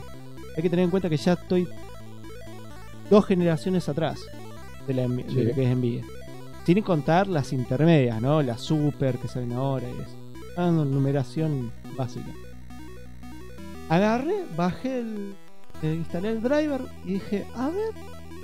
probar ahora el juego. Y antes de que vos vinieras, estuve transmitiendo el juego porque estaba probando a ver si ahora me tiraba los errores que me tiraba antes. Y no me los tiraba. El juego andaba perfecto para transmitir. O sea, actualicé los drivers de video y ya está. Y ya está. Es como, como que al día de hoy se, volvió. Antes era mucho más difícil esto. Por eso es que los juegos en PC están reflotando tanto. Es que antes no había un estándar de hardware. Y hoy en día sí se, ha- se mantiene una línea con la cual los motores tienen tal flexibilidad que te pueden andar en casi todas las placas. Y la placa cuando necesita alguien hacer unos toqueteos de driver lo actualiza y ya está. Entonces es como que... Por eso aún yo calculo que esta máquina todavía la puedo tirar casi un año más. Espero poder tirar un año más juegos con esto porque están caras las PC ahora. O sea, la PC que yo me quería comprar ahora sale lo mismo que sale el auto que me compré. Ah, ¿Entendés, locura. no? Ent- Ah, una locura. ¿Entendés? Es decir, no hay punto de comparación. Una PC, un auto y me compro un auto, maestro. Claro, no, no que seas un pelotudo, claro. Claro, Que no. los hay. Eh, Porque no te estoy hablando de decir, bueno, me voy a comprar la última, la última, el último i9. Con, no, te estoy hablando en una i7 última generación, digamos una i7 nueva, eh, con, con memoria RAM y cambiar la placa de video. Ya te estoy cambiando disco, nada, estoy hablando placa de video, disco, eh, micro, memoria RAM y placa madre. Todo eso la cuenta así hace poco, 120 mil pesos. ¿Y eso es cuántos dólares? Ahora, no quiero llorar. Pero eso ahora son, a ver, 100 mil dividido 70. 2 mil dólares. Uf. No, un cojonal de plata. Es mucha plata, pero para nosotros. Hombre, claro, para un gringo no. Pero aquí dos mil dólares son 8 millones de pesos. 8 millones de pesos es mucha plata. Eh, Es, todo un tema acá, o sea, 120 mil pesos es como... Pues imagínate que compré un auto con eso. Sí, claro, claro, claro, como... Y no es que me compré un auto del Aquí año no te da para, 2000. aquí no, aquí no te da para comprarte un auto. Con 8 mil dólares, con 2 mil dólares no te da para comprarte un auto. Pero es plata. Ah, sí, sí. Entonces es como. No, está todo re disparejo. Así que vamos a esperar, hay cambio de gobierno y. Ah, y toda esa parte que yo mucha bola no lo doy porque a ver, todo el mundo habla de cuestiones económicas, incluso muchas veces he hablado del tema de, de cuestiones políticas. Yo no le doy mucha bola porque no entiendo del todo, entonces como que siento que hablo de arriba. Yo solamente miro la, pa- la parte conspiranoica del asunto y es lo que más me interesa. Y es lo que siempre termino sacando. Digo, esto hacía a propósito. Está todo muy mal de manera muy degenerada. Es si vos querés hacer las cosas bien, no le mostrás a todo el mundo que te estás mandando cagar. Pues hasta, hasta por tus pagos se deben, deben estar enterado el quilombo que hay acá. Y es como, dale. Era obvio que todo lo que te prometieron era mentira. ¿viste? Estamos hoy en día. Eh, esperando que ver qué pasa. Lástima que nos agarró justo en la época de la crack. Me hubiera gustado que la crack volviera a sus fechas originales, que eran en agosto, durante el fin de semana del Día del Niño. Sí. Eh, y no, la movieron para octubre por el tema de que, bueno, hace más calorcito, disfrutás más, eh, porque todo el evento se hace sobre la ribera del río Paraná y es re bonito. Y bastos, más sol, están las chicas ahí en tanga, es todo lindo. Pero al mismo tiempo es como que justo es época de elecciones y cambio económico y es como, ah, el, el el año pasado medio que nos pasó algo similar. Fue como, da. Y lo peor de todo es que vos eh, no podés vivir con el presupuesto que te haces. Vos decís, bueno, con esta plata llego a eh, al evento, ¿no? Y no, no es así. No vas a llegar con esa plata. Menos, porque cuando vas al evento ya aumentó. No hemos Claro. tenido- Yo no sé si allá están así con todo el tema. Pero- No, no, todo el tiempo no. A ver, aquí la cosa, Latinoamérica es un dolor unido. Latinoamérica es un mismo pueblo dividido por, por unas diferencias que son menos de lo que realmente parecen ser. Eh, desde México hasta Chile, para mí es, una misma, es un mismo país gigantesco, mm. regiones. Se da cuenta, sobre todo yo que tengo oportunidad de viajar bastante, te das cuenta tú que las diferencias son mucho menos con respecto, por ejemplo, a las similitudes, ¿no? Puede obviamente ir diferencia, pero es que dentro de un país lo hay dentro de un país lo hay. La gente de la costa caribe colombiana como yo es muy diferente, por ejemplo, la gente como Champe de, la parte a la altura, 2.600 metros de altura. Es, muy diferente, hay diferencias. Y eso hay en todos los países. Y una persona de la costa este en Estados Unidos es diferente a una persona de la costa oeste como es diferente a una persona de Boston. Entonces eso pasa en todos los países del mundo. Un catalán con un andaluz. Pero, pero las diferencias no, no son como las diferencias de un español con un ruso. Ni, ni remotamente, o de un ruso con un francés o de un francés con un, con, no sé, con un, una persona de, Turquía. ¿sí? No, no, no, son así. Y yo siempre digo, casi cualquier problema que tú tengas allá, aquí existe.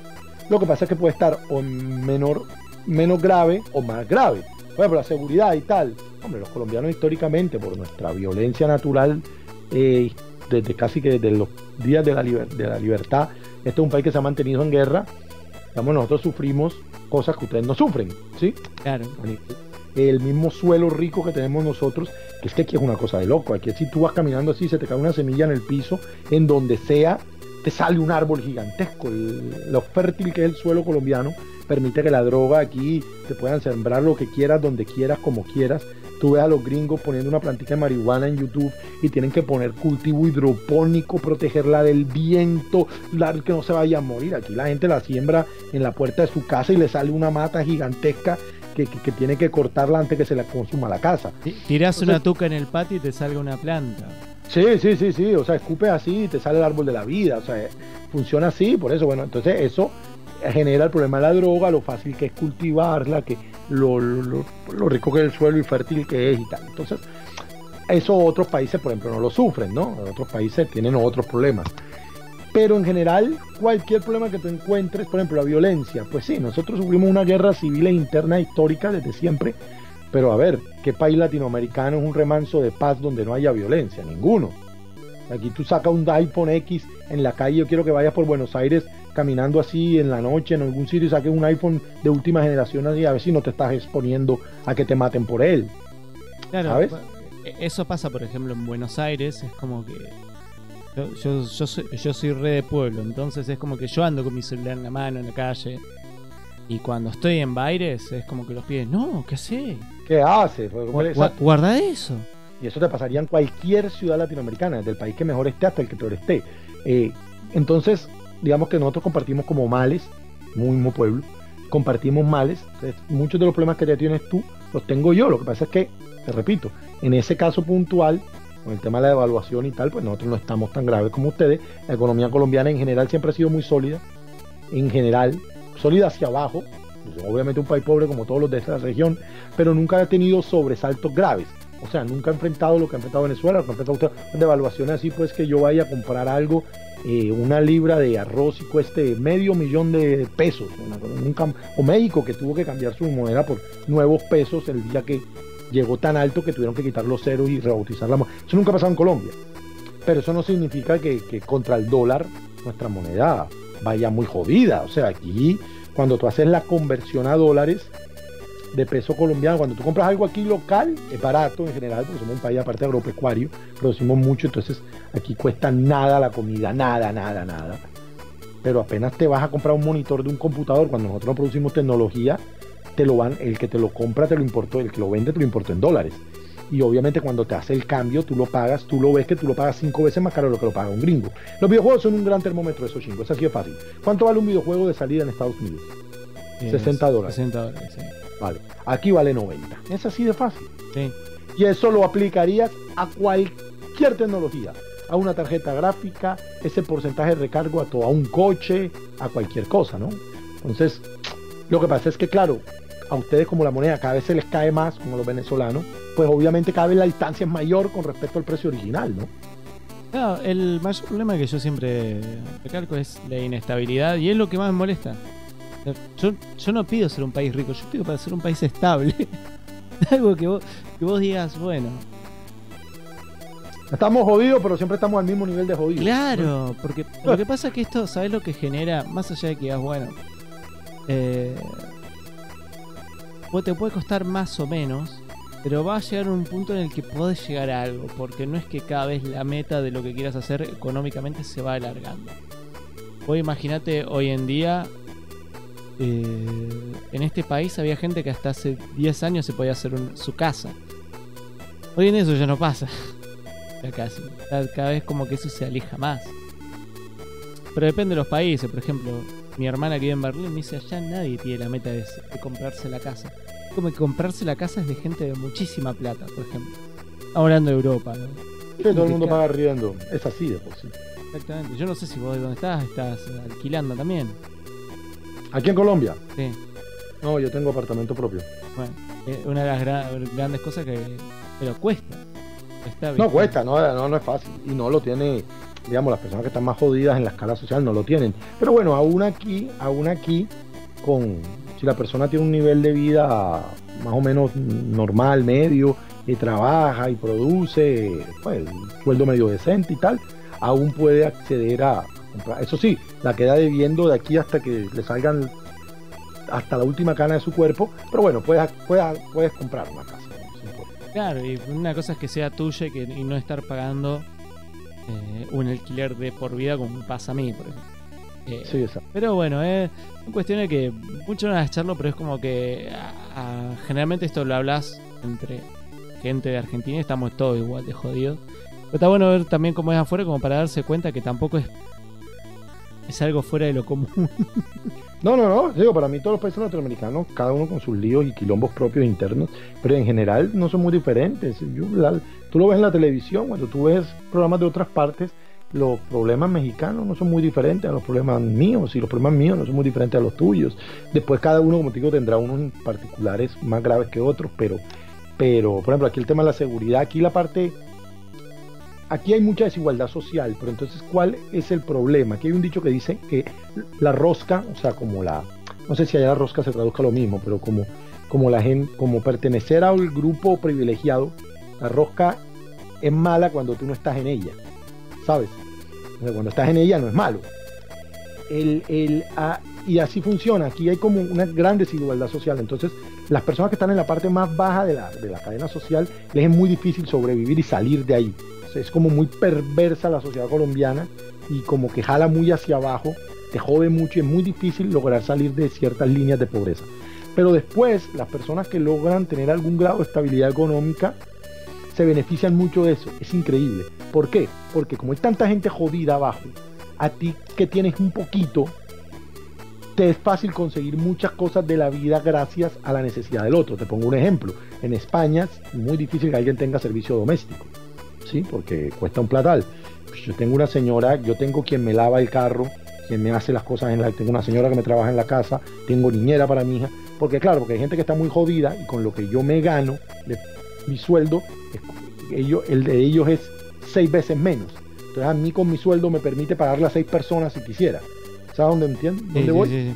la, la, misma dinámica perversa de pobreza, donde tú logres salir de ella, te empodera nunca vas a tener un yate ni nada por el estilo, pero te permite vivir una vida con bastante comodidad. ¿Por qué? Porque hay como mucha desigualdad social. Aquí lo que hay que intentar es salir, ¿no? Intentar lograr pertenecer a la parte de Colombia que no está tan jodida, porque ahí ya entras como en un... como que el país te ofrece una serie de ventajas por su propia dinámica perversa. Pero, claro, la gente que está muy jodida, que es la gran mayoría, pues es muy difícil, es muy difícil salir adelante porque los sueldos son bajos, el salario mínimo nuestro, bueno, el salario mínimo nuestro son 220 dólares. 220 dólares al mes no es una mierda. No. ¿Cómo vas, a, ¿Cómo vas a jugar videojuegos que te cuesten 80 si te ganas 220? Es una mierda. No, no, no tiene sentido. Es como... No, no, no sale nunca de ahí. Pero si tú logras un día tener, por ejemplo, graduarte de una carrera y ejercer y vivir ganarte, claro, pasas tú de ganarte 220 a ganarte 800. Entonces, claro, tú estás cuatro veces por encima socialmente del otro. Y, y, como te digo, entonces te permite pagarle a alguien un sueldo mínimo de 220 para que, por ejemplo, atienda tu casa. Y tú sigues todavía quedándote 600, que es tres veces lo que, lo que se gana una persona en el común. ni siquiera es millonario. Entonces, digamos, todavía se puede salir adelante, sí, con esfuerzo, pero la realidad es que la gran mayoría del país está jodido, ¿no? ¿acaso, acá existía algo así un tiempo, pero el tema es que eh, por eso siempre hubo toda una cuestión eh, social bastante complicada, con una dinámica muy parecida a la que vos me decís. Pero cada vez se entró a complicar más. Ah, no se entró a complicar más. Se entró a generar un sistema muy de eh, equidad social. Entonces es, por ejemplo, vos ahora en tu caso decís, bueno, yo le pago a alguien el salario mínimo. Salario mínimo acá. sí, más o menos no que sean 250 dólares. Podemos hablar de la misma plata. No es muy diferente entonces el Pero ¿qué pasa? Ahora tenés que registrarte, registrar esa persona, pagarle en blanco, pagarle, aparte de esa plata que vos le estás pagando, le tenés que pagar eh, los aportes jubilatorios, tenés que seguro de trabajo. Entonces esa persona que antes con un salario mínimo te limpiaba la casa, ahora te está saliendo el doble en aportes que esto, empezó a aparecer todo eso y se generó una guerra social más jodida todavía. Pues estaba la gente muy acostumbrada a esto. Decir, bueno, tengo mi, mi jardinero, mi empleada que viene a limpiar la casa y, la niñera. Y entre todos me gasto un tercio de mi sueldo, pero bueno, son todas las facilidades que te dan. Pero ahora no te alcanza para hacer eso. Mucha gente que dejó de tener empleada. pero, es que, pero es que ahí es donde va, bueno, nosotros no estamos, yo me pasa como a ti, no hablo mucho de esto porque no es mi tema, no soy experto, solo hablo desde mi punto de vista y de mi experiencia. Pero eso, eso, eso es mucho más complicado de lo que te lo plantean, porque es cierto que eso busca una igualdad social y tú dices, bueno, estas personas lo merecen perfecto. Pero es que, ¿qué ocurre? Que entonces la gente deja de contratarlos. Y como esta persona, ninguno es médico, ninguno es ingeniero de petróleos, no tienen otra opción laboral. Entonces, claro, a la hora que ya nadie los puede contratar, pasaron de ganarse 2.20 no ganan una mierda. Entonces eso incrementa el problema social porque entonces ahora los que están jodidos, antes estaban menos jodidos y ahora están más jodidos. Y, y, te complica la vida. Pero, Yo no sé cuál es la solución para eso, ¿no? Por ejemplo, pero eso no, es, tan fácil. no es solamente eso, por ejemplo. Ahora hablamos del punto de vista, yo aparte de mi trabajo, tengo mi trabajo independiente como editor de video, videoproductor y toda la bola, ¿no? es algo a lo que me estoy empezando a dedicar ahora para hacer un mango extra porque la plata no alcanza. Entonces ahora por ejemplo. Había una, empresa que quería que yo le trabajara, pero sí o sí le tenía que facturar. Entonces, me tuve que meter, registrarme como monotributista, tengo que pagar un monotributo, aparte de eso tengo que agarrar, sacar el, el, IVA de las facturas, tengo que después pagar ese IVA y tengo que... Y así, ¿viste? Y todo... Y acá, por ejemplo, 21% de IVA. O si te supera, ahora no sé ya cuál es el monto, pero si superabas una cantidad revoluda de ganancia, algo estamos hablando de 1500 dólares de ganancia, debo superar los 1500 dólares más o menos, te cobraban impuesto a las ganancias. Decía, ¿ganancia de qué? ¿De qué plata es 1500 dólares? pero no es nada, pero te los cobraban igual. O sea, yo tengo amigos que trabajan en el petróleo, que ganan sueldos de gente que trabaja en ese rubro y tienen que pagar impuesto a la ganancia. Chico, pero si, pero si no sos una empresa, sos un empleado, igual tenés que pagar impuesto a la ganancia. Sí, ahí, está el problema, ¿no? Que el Estado, es lo que, yo decía, eso pasa aquí, el Estado al que va saliendo, porque gana más, porque obviamente al ganar más puede capitalizar, puede escalar socialmente, estar mejor y tal, es como si le quisiera drenar ese dinero, es como si quisiera perpetuar que esté jodido. Y aquí pasa eso, eh, eso pasa aquí idéntico, o sea, aquí Mm, te digo, tú te beneficias de cómo funciona el país, pero es duro, la clase media desaparece. O sea, o haces mucho dinero, lo cual te pone por encima del bien y el mal, o estás siempre como en una lucha para no, para no caer en la pobreza. ¿Sí me hago entender? Para no terminar en una condición de, desfavorabilidad económica, porque en lo poco que logras es difícil conservarlo sin que te lo saquen. Y eso pues supongo que es lo mismo que estás diciendo tú allá. Entonces, es, mira que no es muy diferente. La única diferencia que hay real eh, en ese aspecto es que, claro, como la moneda y la economía no se han caído tan dramáticamente como la de ustedes, a la final el dinero rinde un poco más.